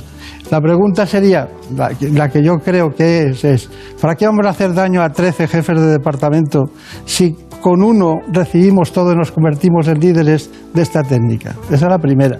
Y También, ¿por qué no? Claro, claro. porque a veces hay que, hay que, hay que elegir, ¿no? Primo no nocede, hacer daño a los demás, en el sentido de que tienen todo, ¿no? Pero también cuentan con todo, con la unidad que ustedes poseen en Pozuelo, o sea que, bueno, está, está muy bien. Dígame, Estamos en un tiempo raro, muy raro en todos los sentidos, y estamos hablando de una tecnología todavía muy especializada en todos los sentidos y que ustedes están estudiando continuamente su devenir. Eh, ¿Por qué se ha optado por desarrollar tanto la, diríamos, otras tecnologías y en cambio esta eh, se ha tardado tantos años en tener? No, no hemos invertido en, este tema lo necesario. Sí, ya sé que, está donde se formó la, la, doctora, sé que hay un centro, el Schurer, ¿no? El que es un centro que aquello parece Cabo Cañaveral, ¿no? Pero bueno, mm, aparte de eso, no tenemos centros de ese tipo. Sí, a ver, la pregunta es... Ah, eh, se responde porque cuando se empezó los protones éramos pioneros, sabíamos de poner la dosis, pero no veíamos muchas veces el tumor. Es la imagen y la tecnología que nos ha permitido cada vez enfocar, digamos, apuntar, como si estuvieran apuntando la balística, hacerla perfecta. Con el PET, con la resonancia magnética y todo esto, hoy en día con las tecnologías que tenemos y las que vendrán con la imagen molecular y todo, será genial para poder exactamente tratar tumores de muy pequeño tamaño varios, que además veremos muchos, que esto será también uno de los secretos del tratamiento del cáncer, que podemos ver, tratar todo lo que vemos. Y tengo que decir que hace 30 años, cuando estaba en, el, Harvard, lo mejor que teníamos era un TAC, y el TAC era de una imprecisión total a la hora de definir la imagen. Era muy difuso. Claro, no tiene mucho sentido tener una cosa que es tan precisa con un blanco que apenas podemos definir. Y aquí está el secreto. Hoy en día la conjunción de la tecnología, de la imagen y el abaratimiento, que esto es muy importante, del precio de los protones, gracias a la competencia de los diferentes eh, productores de, de la máquina, nos han favorecido a crear una situación no ideal, pero casi. Está bien. Bueno, tenemos un tiempo muy limitado. Yo tenía muchas ganas de verle, ya habíamos hablado de protonterapia, pero por fin he visto que periódicamente viene, ya iré a saludarle al centro de oncología, concretamente radioterápica y en este caso protonterapia en, Pozuelo. Muchas gracias por estar con nosotros y sigo con su equipo, ¿eh? que está aquí. Mucho gusto, muchas gracias a usted. Que tenga suerte, no se levante tan temprano, que me han dicho que se levante a las cinco y media. Bueno, voy a caminar al bosque. Mucha suerte. Hasta pronto. Adeu, que va y ve. Adeu. Bueno, Carmen Ares, este es su jefe. Ha tenido muchos, ¿no? Unos cuantos, sí. Unos cuantos. ¿Dónde ha aprendido más? piense lo que va a decir, ¿eh? Hombre, de todas partes se aprende. Eh, desde cuando empiezas la formación y de cada, de cada fase de la, de la vida profesional vas aprendiendo continuamente. Ahora es muy fácil. Él y yo podíamos haber estado hablando de un paciente y él estar en Ginebra y nosotros aquí. Aparte de eso, sus visitas periódicas le permiten hacer mm, trabajos clínicos y estudios clínicos y sesiones clínicas para poder ver qué hace con cada caso. ¿Hay mucha diferencia entre los casos? Me refiero en la forma de abordaje, porque cuando hablamos de niños, ¿de qué edad hablamos? A ver, el cáncer, por, por, suerte o por desgracia más bien, puede afectar a cualquier edad, ¿no? Entonces, para los pacientes pediátricos, hay pacientes pediátricos que se diagnostican con tumores al, nacimiento prácticamente, ¿no? Eh, los niños que requieren radioterapia en el manejo multidisciplinar de las enfermedades oncológicas, de los tumores, eh, son combinaciones de tratamientos que combinan la cirugía, la quimioterapia y la radioterapia, ¿no? Y cuando hay la indicación de la radioterapia, la radioterapia con protones es la que mejor les podemos ofrecer. Claro, claro, claro. Bueno, eh, está con nosotros también la doctora Marta Cremades, que además de anestesióloga es eh, la directora, la gerente, la que coordina los esfuerzos de ese cuánto grupo de profesionales. ¿Cuántos son ustedes? Pues unos 20 somos en el centro. Sí. ¿Y pacientes? Pacientes, bueno, pues... Eh... ¿De dónde vienen más? Mm, vienen tanto del sistema público como de la red sanitaria privada, es decir, pacientes de, sanidad de diferentes eh, regiones de España y, pacientes que entran o, bien por, por, una aseguradora o pacientes internacionales, es decir, tenemos un poco mezcla de orígenes de pacientes. Ya. Pero he, visto que prácticamente la mitad son niños, ¿no? Sí. Sí, más del 50% son pacientes pediátricos y un 30% del total aproximadamente son niños menores de 5 años, o sea, son niños de corta edad.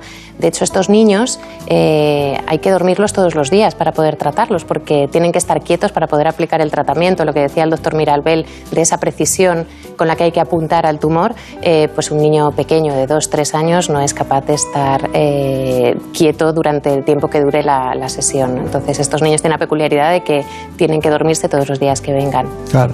Doctor Luis Madero, está usted muy callado. Es usted un, buen académico, es catedrático de pediatría, es vicedecano de la Facultad de Medicina de la Autónoma. Bueno, tiene un, largo currículum en el campo de la oncohematología y ese conocimiento le lleva a hacer mm, indicaciones determinadas. ¿no? Dentro de todos los tumores en niños, ¿cuál es la indicación más, más, frecuente? Pues, pues eh, sin duda los tumores del sistema nervioso central los niños que tienen tumores en la cabeza, eh, la radioterapia le produce a un, ser, un ser humano en desarrollo como es el niño una serie de secuelas a largo plazo que muchas veces no son asumibles.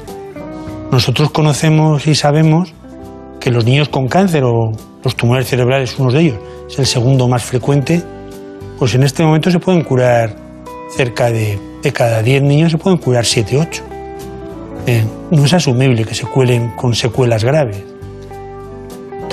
La protonterapia inicialmente determina que los niños van a tener unas secuelas eh, mucho menores.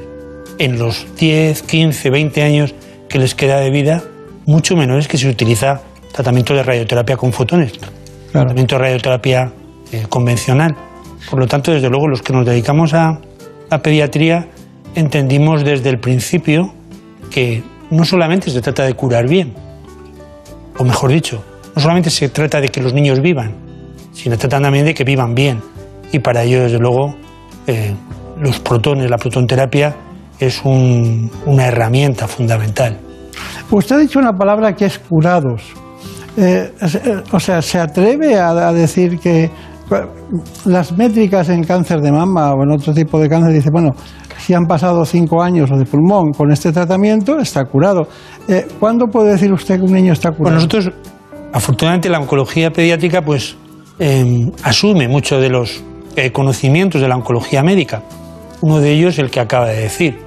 Obviamente, tiene nada que ver un cáncer de mama con un, con un tumor cerebral que estamos hablando, un tumor de Wilms, un neuroblastoma, que son niños, como decía la doctora, eh, algunos de ellos recién nacidos, otros niños lactantes.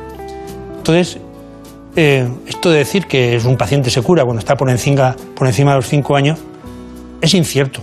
Es incierto porque nosotros no sabemos muchas veces la causa que se lo produjo, o sabemos que la causa es genética, con lo cual es difícil hacer eh, inferir ese término o, ese concepto. Pero hay un concepto mucho más importante. Usted como yo, que somos un poco mayores, en el sentido... Eh, en el sentido que ha dicho, en el sentido que no, ha no, dicho. sí, porque he sido compañero suyo en alguna, en alguna actividad. Bueno, le decía que yo afortunadamente que de, llevo... Sería de caza o de pesca. Sí, sí, eran lúdicas, afortunadamente. Eh, el caso es que... Em, eh, personas como yo que nos dedicamos desde hace la a finales de la década de, de los, de los, de los, de los 80, comencé yo esta disciplina, pues que han pasado muchísimos años. Yo conozco muchos pacientes, es la mayor satisfacción que te puede dar. Pacientes que te invitan pues inicialmente a la, comunión o a su boda, o que conoces niños, porque hacemos ahora que eh, pacientes, en este caso chicas, que tienen cáncer, pues, que puedan tener hijos. Eh, conseguir la, eh, circunstancias de fertilización, pues da una satisfacción completa. Eso es lo que es curar bien. No se trata de que solo, bueno, el paciente ha sobrevivido. Es que ha sobrevivido en unas condiciones iguales que el resto de la población. Está bien, está bien. Bueno, era muy interesante lo que estaba contando, por eso no quería pararle. Bueno, aquí lo que he deducido, doctora Ares, es que lo más importante es la precisión que han conseguido en la estructura anatómica que está el tumor, para separarla de, otros, de otras zonas nobles. Pero también se utiliza la cirugía conjuntamente, alguna vez la necesitan. Sí, hay muchos tumores, por ejemplo, tumores cerebrales u otros, que antes de hacer una irradiación se operan y necesitan la cirugía. Entonces, eh, la mayoría de patologías de tumores oncológicos, eh, el tratamiento es multidisciplinario, ¿no? que requieren múltiples disciplinas. Claro, claro. No, y, y lo bueno es que puedes quitar el tumor y mantener los órganos nobles que están también en el ámbito de la generación de, endocrinología o de procesos endocrinológicos, con lo cual se preservan las funciones de otras muchas partes. ¿no? Depende de qué tipo de tumores. Hay tumores que, por ejemplo, solo se tratan con combinaciones de quimioterapia y radioterapia, otros que solo se tratan con radioterapia y hay otros que requieren la intervención de la cirugía también. ¿no? Está bien, está bien. Bueno, vaya, vaya currículum, ¿eh? Tampoco le queda nada a usted, ¿no? Empezó en el Valdebrón, estuvo en el Valdebrón, en oncología radioterápica, en Santa Cruz y San Pau también, en Lausanne, en Ginebra, en el Massachusetts General Hospital, que es un centro que hemos visitado en alguna ocasión, en Boston. Y, bueno, y me ha llamado mucho la atención Paul Scherer, el centro Paul Scherer, me ha llamado muchísimo la atención, porque se, se hizo hace muchos años, ¿no? Sí, el Paul Scherer Instituto es el Instituto Federal de Investigación de Suiza y uno de los grupos de trabajo dentro del gran campus que tiene múltiples eh, grupos de investigación eh, fue la línea de, la protonterapia, ¿no? que, es, que era el centro de protonterapia para todos los pacientes suizos. Y el Paul Scherer Instituto es eh, el centro pionero donde se desarrolló lo que se llama la técnica del, del pencil beam scanning, que es este haz de irradiación milimétrico con el que puedes depositar la dosis de protones de forma muy, muy, conformal y de forma tridimensional en el volumen que tenemos que irradiar. Está bien. Bueno, se ha incorporado ahora Marina Aturiac para ver qué preguntas tiene. Pues la, pregunta más recurrente ha sido si este tratamiento está al alcance de cualquier ciudadano, como comentaba antes la doctora Cremadas, que reciben pacientes de la seguridad social y demás. Todos tenemos acceso a esto. Eh, depende del tipo de tumor. Eh, sí que es cierto que es eh, una prestación que, hasta ahora los pacientes, como no había en España, se iban fuera a Europa. Ahora eh, tenemos centro de protonterapia en España, entonces se envían, pero tiene que cumplir ciertos requisitos. La Sociedad Científica de Oncología Radioterápica Española estableció unos criterios y normalmente estos casos son evaluados por una comisión y se decide si son aptos para protones o no. Y doctor Madero, al ser una, una, terapia tan novedosa, por lo menos para nosotros, para los ciudadanos, ya se palpan su consulta los grandes avances que supone para la población pediátrica esta terapia. ¿Ya ven que no se produzcan tumores radioinducidos? Eh, la experiencia obviamente es limitada, pero sí que hay experiencia no propia, sino de diferentes grupos cooperativos en los que sí que han evaluado cómo muchas de las bonanzas de la protonterapia ya, ya son palpables y, y evidenciables. Sí que hay experiencia contrastada.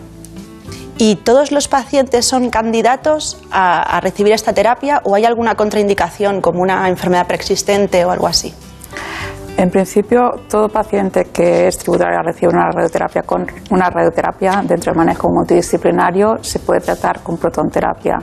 Eh, algunas contraindicaciones no son tal contraindicación, sino que pueden ser problemas técnicos, por ejemplo, pacientes que tienen eh, prótesis metálicas en algún implante porque tiene una fijación en la columna, a veces nos, nos puede dificultar el, el, cálculo de la distribución de la dosis que queremos administrar y esto requiere un trabajo extra, digamos, para poder decidir si realmente eh, podemos administrar este tratamiento con protones, pero la, contraindicaciones en sí no hay.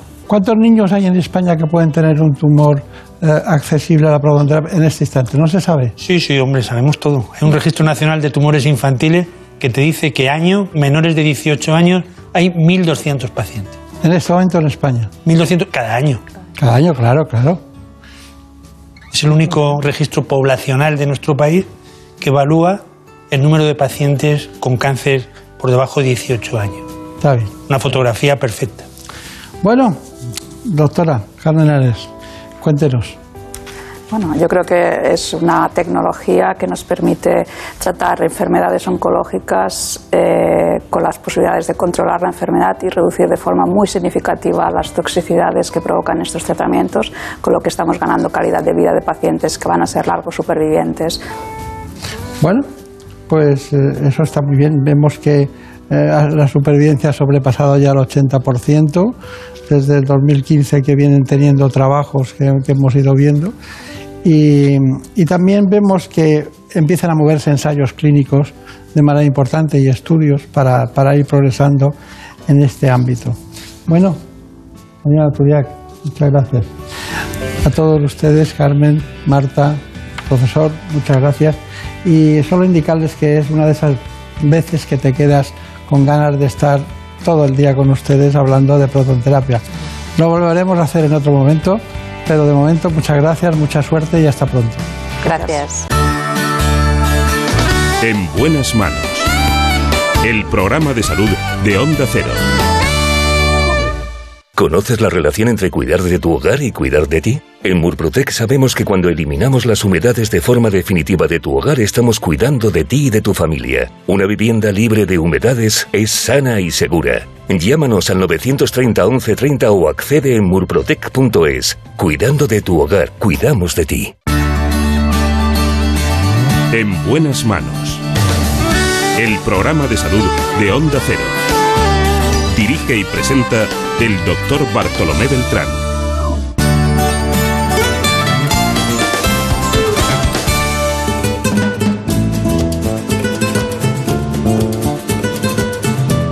Ha llegado el momento de conocer lo que publican nuestros compañeros de La Razón en ese suplemento de A tu Salud.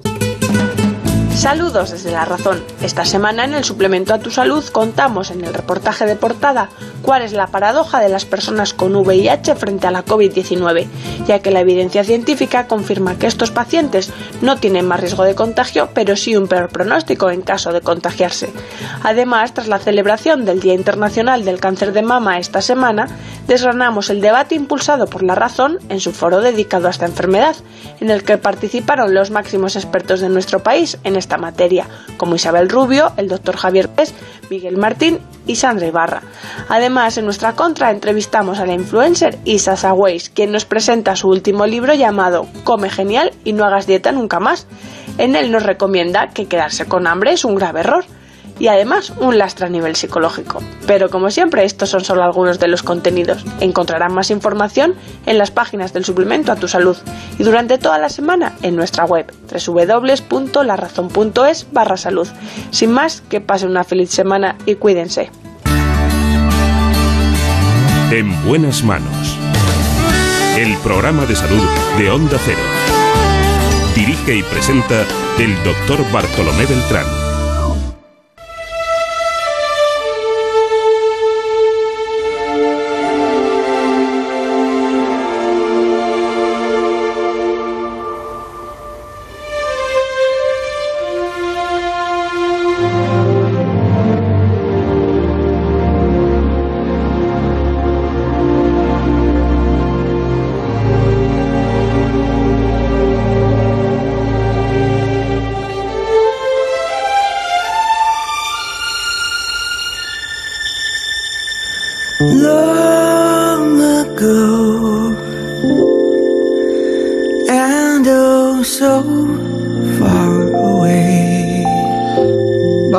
Programa de piel a piel. La dermatología. El órgano más extenso del cuerpo humano. Vamos a repasar las patologías más frecuentes de la dermatología. Lo vamos a hacer con el presidente de la Academia Española de Dermatología y Venerología. Es además jefe de servicio de dermatología del Hospital Ramón y Cajal de Madrid. Se trata del doctor Pedro Jaén.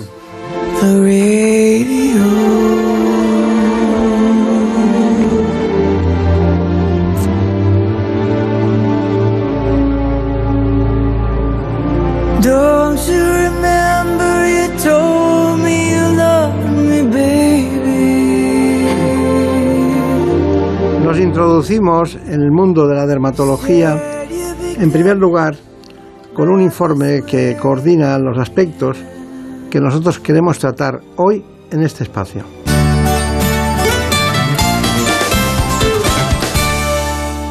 La piel es el órgano más extenso del cuerpo humano y la principal barrera protectora frente a cualquier agresión externa.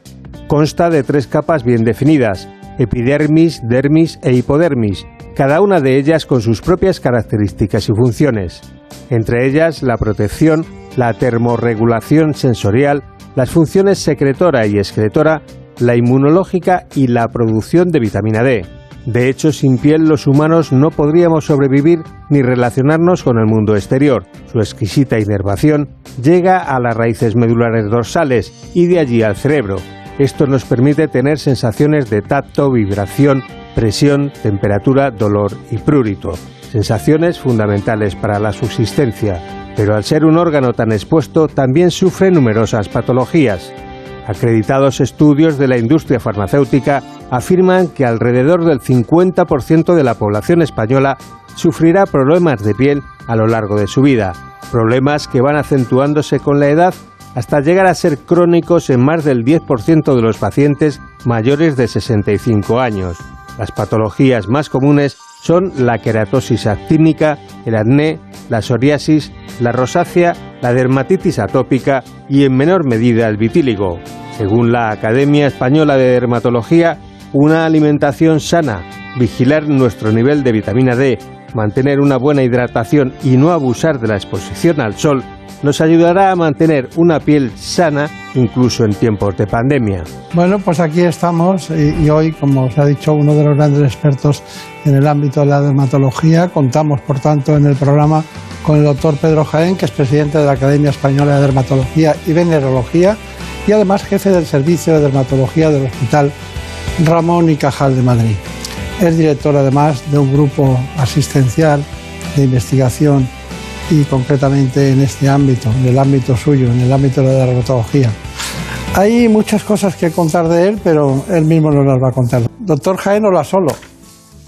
Efectivamente. Hola solo. Hola solo, ¿de qué zona es? El vasco. Ah, es vasco. Abuela. Ah, su abuela vasca. Lekeitio. De Lekeitio, qué sitio, ¿no? Sitio estupendo. Está bien, está bien. Bueno, pues eh, doctor Jaén, ya ha visto que ha estado usted en medio mundo, prácticamente con esto de la dermatología, incluso en África ha sido pionero en el tratamiento de los albinos, de los niños albinos, donde ha desarrollado una actividad sin ánimo de lucro, con muchos dermatólogos, que ha dado formación también a los de allí mismo y que le daba, por lo menos cuando yo le veía, y vengo, y venía siempre con una gran satisfacción. Sí, son actividades eh, que afortunadamente los médicos tenemos esa suerte de poder hacer estas cosas. Es difícil para, para otras personas y bueno, es una, una actividad muy, muy gratificante, sin duda. Me ha llamado mucho la atención que, que tuviera un máster en Dirección de Administración Sanitaria en la Pompeu Fabra de Barcelona.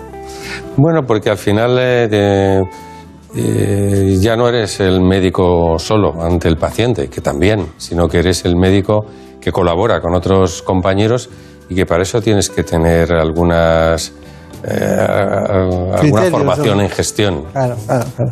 Bueno, no voy a leer todas las sociedades, pero presidente de la Española, pero también presidente de la SCAT, de la European Society of Cosmetics, eh, de la Sociedad eh, Francesa, Portuguesa, Europea y Americana de Dermatología. No es fácil todo eso.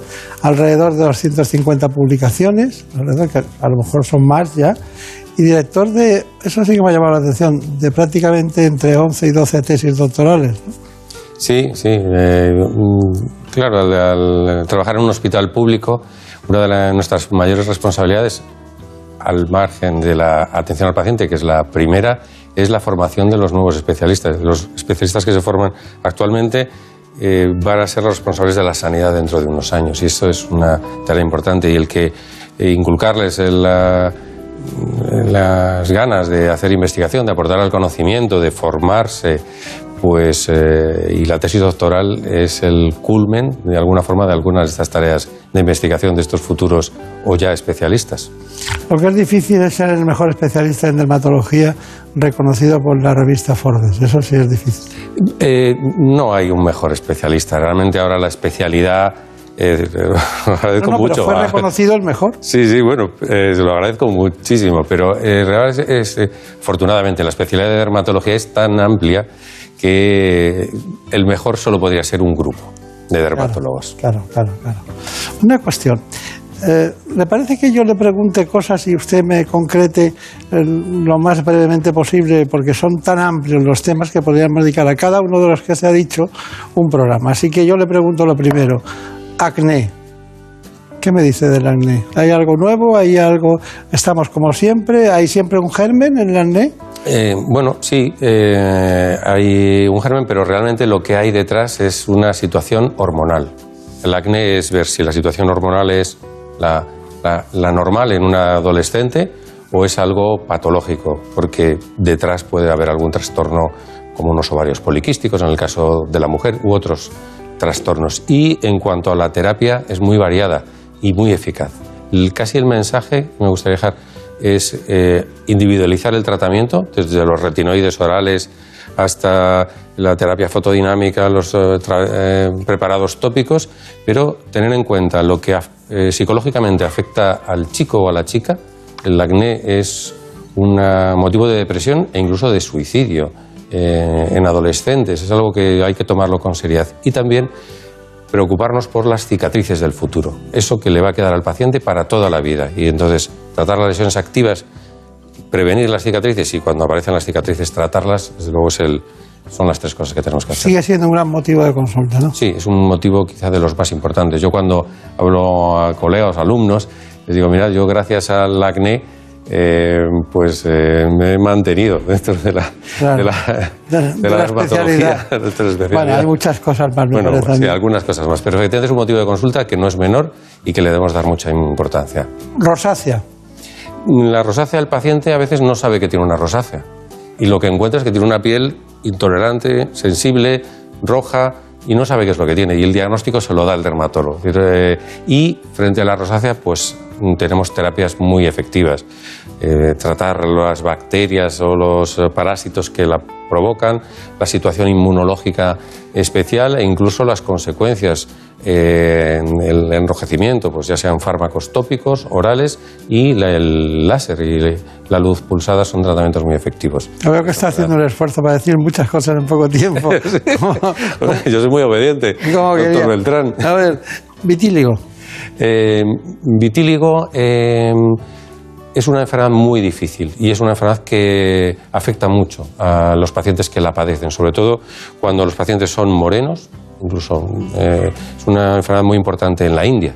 Eh, si una persona tiene la piel clarita no se nota tanto la mancha blanca, pero que la persona que tiene la piel morena se nota mucho. Y hay algunas zonas del cuerpo muy resistentes al tratamiento. Los tratamientos se basan en productos tópicos u orales encaminados a modular el sistema inmune, que es una de las orígenes del vitíligo, un trastorno del sistema inmune. Por otra parte, la fototerapia, la radiación ultravioleta en forma de sol, lámpara o láser para estimular a los melanocitos y en lugares eh, resistentes al tratamiento se está avanzando mucho con la cirugía del vitíligo. Se toma mm, piel, melanocitos de una zona que la conserva y se emulsionan, por así decirlo, y se trasplantan a otra zona donde no los recibe. Esto es eh, importante eh, en el tratamiento de, de lesiones muy resistentes y con ubicaciones muy estables du- durante tiempo. Pero esto no lo estudió usted cuando hacía la carrera, ¿eh? No, no, esto efectivamente es más Es reciente. de sí. estudiar después, que es la labor sí, diaria. la verdad es que de las cosas que estudié en la carrera Quedan poquitas, ¿eh? quedan pocas. No, y hay algunas que ni están, ¿no? En, Y en algunas los libros de dermatología. Sí, están hablando de sífilis, enfermedades venéreas y tal, pero bueno, Bueno, ahora quedan. hay un cierto repunte, porque la sífilis desapareció, entre comillas, cuando teníamos un miedo del SIDA y cuando se perdió bajo el miedo, pues repuntó la Claro, sífilis. claro. Bueno, uñas, ¿qué me dicen las uñas? Eh, las uñas eh, acompañan, la alteración de las uñas acompaña muchas enfermedades dermatológicas y en ocasiones eh, suponen eh, una infección por hongos y pueden ser contagiosas, se pueden transmitir. Afortunadamente, no en la mayor parte de los casos, en la menor Claro. parte. Y cuando acompañan a la enfermedad, es el caso de la psoriasis o de la dermatitis atópica, suelen ser una zona resistente al tratamiento. Está bien. Eh, en este grupo, eso es lo que es una unidad en su clínica que se llama, ustedes le llaman de dermatología clínica. Me queda preguntarle por él o la psoriasis. Eh, bueno, eh, de las dos formas eh, es correcto, el psoriasis o la, o la psoriasis. Es una enfermedad muy prevalente, afecta al 2% de la población.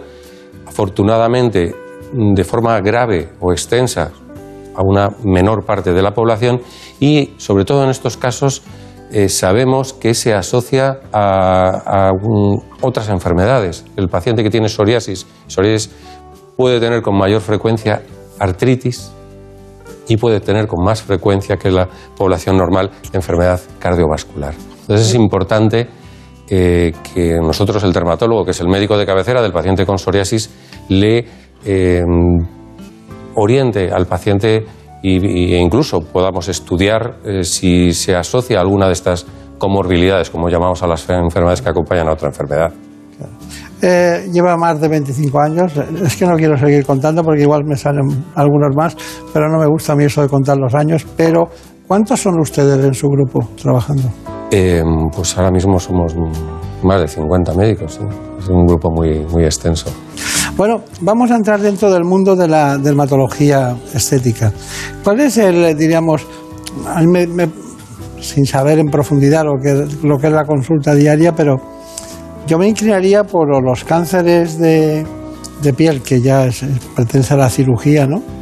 Eh, y no tiene nada que ver con la estética, pero conviene que sus consecuencias no es lo mismo tener una cicatriz horizontal que en la frente que tenerla vertical, ¿no?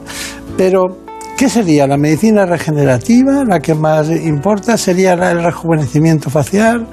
¿Cuál sería la que más Lo ideal sería eh, recuperar lo que se ha perdido. eh, y ser uno mismo.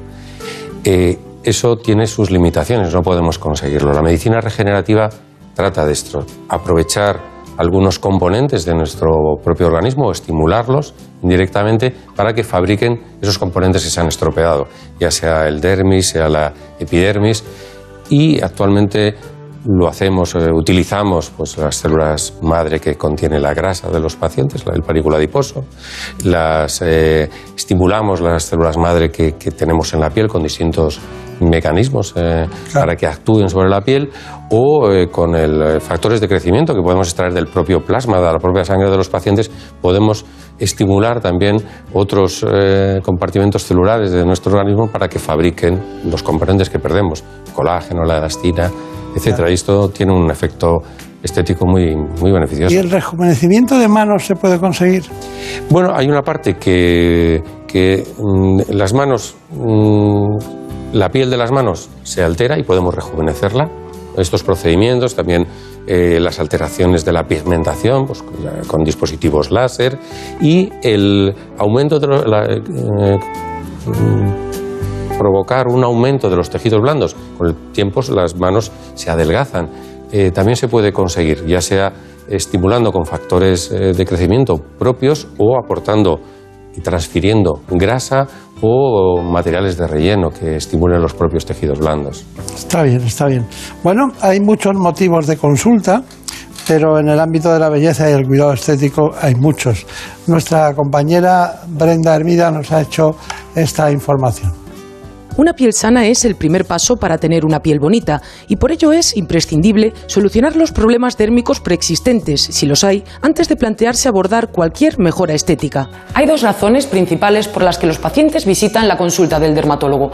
Por una parte, enfermedades en la piel como manchas, acné, psoriasis u otras patologías y por otra, las consultas de carácter estético en las que los pacientes buscan principalmente mejorar la calidad y apariencia de su piel. Puede ser una mujer general en edad media que está preocupada tanto por la salud de su piel como por los primeros signos del envejecimiento. Sí que es cierto que a veces los motivos de consulta relacionados con arrugas, temas estéticos, aunque vayan enfocados por esa vía, siempre nosotros damos un enfoque médico. Dentro del que destacan los siguientes motivos de consulta. El acné, en épocas como el otoño suele empeorar. También la rosácea, sabemos que es una enfermedad que recuerda bastante al acné. El uso de mascarillas está empeorando mucho esta patología.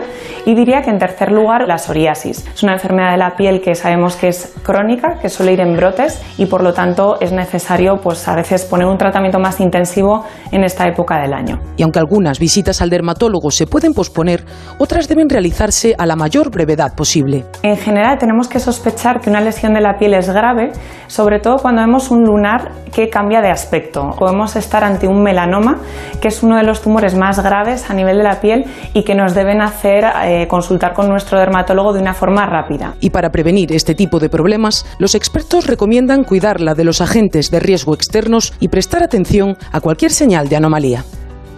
Bueno, y ahora volvemos a lo que es la, más eh, ortodoxa de las, de las eh, prácticas que realizan en la, el grupo del doctor, del doctor Pedro Jaén. En este caso vamos a ir a la psoriasis o el psoriasis que no se ha dicho, pero tiene factores psicológicos, que nadie piense que esta patología puede dar lugar a disfunción eréctil, pero miren este informe.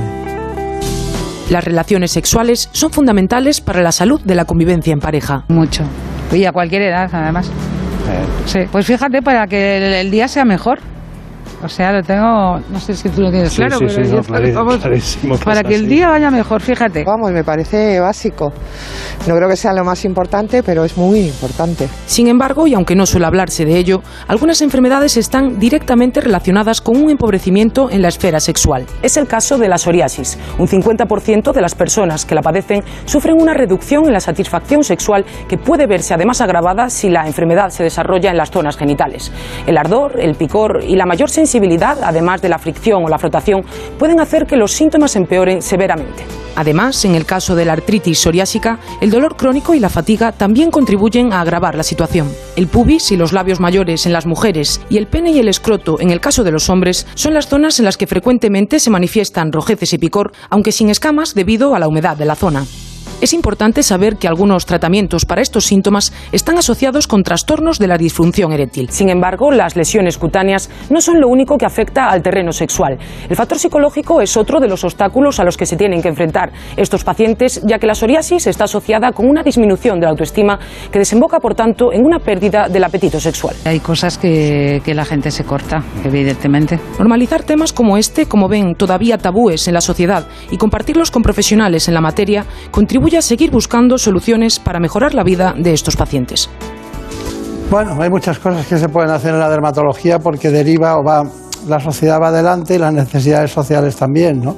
Tenemos mucha información, había una de tatuajes, pero nos importa más qué preguntan ustedes desde fuera. Marina Turiak. Es relacionado con la psoriasis, doctor. ¿Son los fármacos biológicos la esperanza para los pacientes que la sufren? En este momento eh, son la, la solución para los pacientes con psoriasis más grave, sin duda.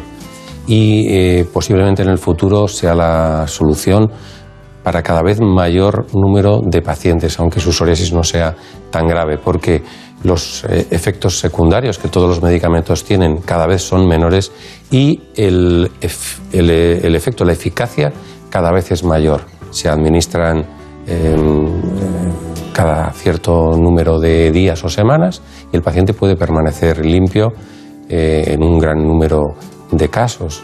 Eh, pero no debemos olvidar el resto de los tratamientos que también son muy efectivos. Los tratamientos tópicos, la fototerapia con radiación ultravioleta selectiva para los pacientes con psoriasis y algunos fármacos clásicos que todavía tienen interés para el tratamiento de esta enfermedad. Muy bien. Hay una, hay una, un tema que es, apasionante y da mucho miedo al principio a los pacientes, que es la cirugía de Mohs, que es un, tipo de cirugía que aparte de ser de intentar buscar la profundidad de, la, de lo que es eh, un cáncer, ¿no? que a veces, eh, como la, diríamos, como la- las raíces de un, de un árbol, hay que ir a buscarlo y luego hacerlo también que no parezca que haya pasado nada. Cuénteme, ¿en qué consiste la cirugía de Mohs? Pues la cirugía de Mohs la utilizamos para el tratamiento de los carcinomas, que es el cáncer más eh, de piel, que es el cáncer más frecuente de todos los cánceres que tiene la persona. Y nos permite de forma muy precisa, microscópica, el, eh, eh, controlar la curación prácticamente al 100% de todos los cánceres que tienen una indicación quirúrgica, con la menor pérdida de tejido sano. Es una cirugía de una gran precisión y una altísima tasa de curación. Está bien. Bueno, eh, bueno, pues ya saben, podríamos estar aquí toda la vida hablando de dermatología, como ocurre cada día. Tengo aquí datos que indican que prácticamente más de 74.000 personas en España desarrollan cáncer cutáneo o también no melanoma y también vemos datos de 700.000 pacientes vistos en España cada año, ¿no? por, por del conjunto de sus compañeros que representan la sociedad. ¿Me da, alguna conclusión que podamos decir que es muy difícil combinarlas todas, pero algo que pueda decir a todo el mundo? Bueno, eh, tenemos una ventaja con los problemas de piel, es que eh, se ven. Eh, y el- la autoexploración de los pacientes, tirarse la piel, incluso las zonas en las que uno no se ve con una cierta facilidad, como puede ser la espalda, y se necesita que alguien lo explore y tener controlada qué es lo que pasa en su piel, quizá es eh, de lo que nosotros consideramos de mayor ayuda para detectar precozmente el cáncer u otros problemas de piel. Está bien, bueno, ha sido un placer, es imposible en, en un día que pasen todos los especialistas, pero sí le quiero recordar el origen, ¿no? En el 12 de octubre el doctor Luis Iglesias, de jefe de servicio, Así que también fue presidente como usted de la sociedad, ¿no? Así es. Así que bueno, mucha suerte y que bueno, que no pase nunca nada, que todo vaya bien. Muchas gracias. En buenas manos.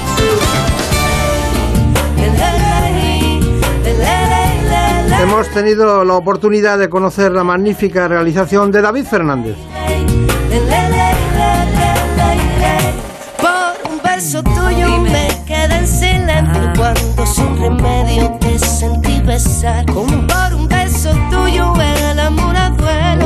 perdiendo el miedo, se dejó llevar.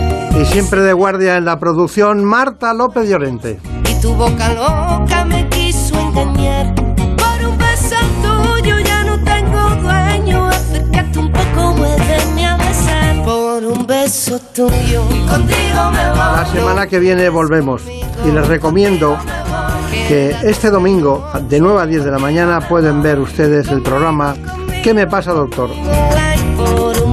Con sus mismos autores No juegues conmigo. y los mejores periodistas en salud. Esta noche contigo me voy. Conmigo, La cadena es la sexta.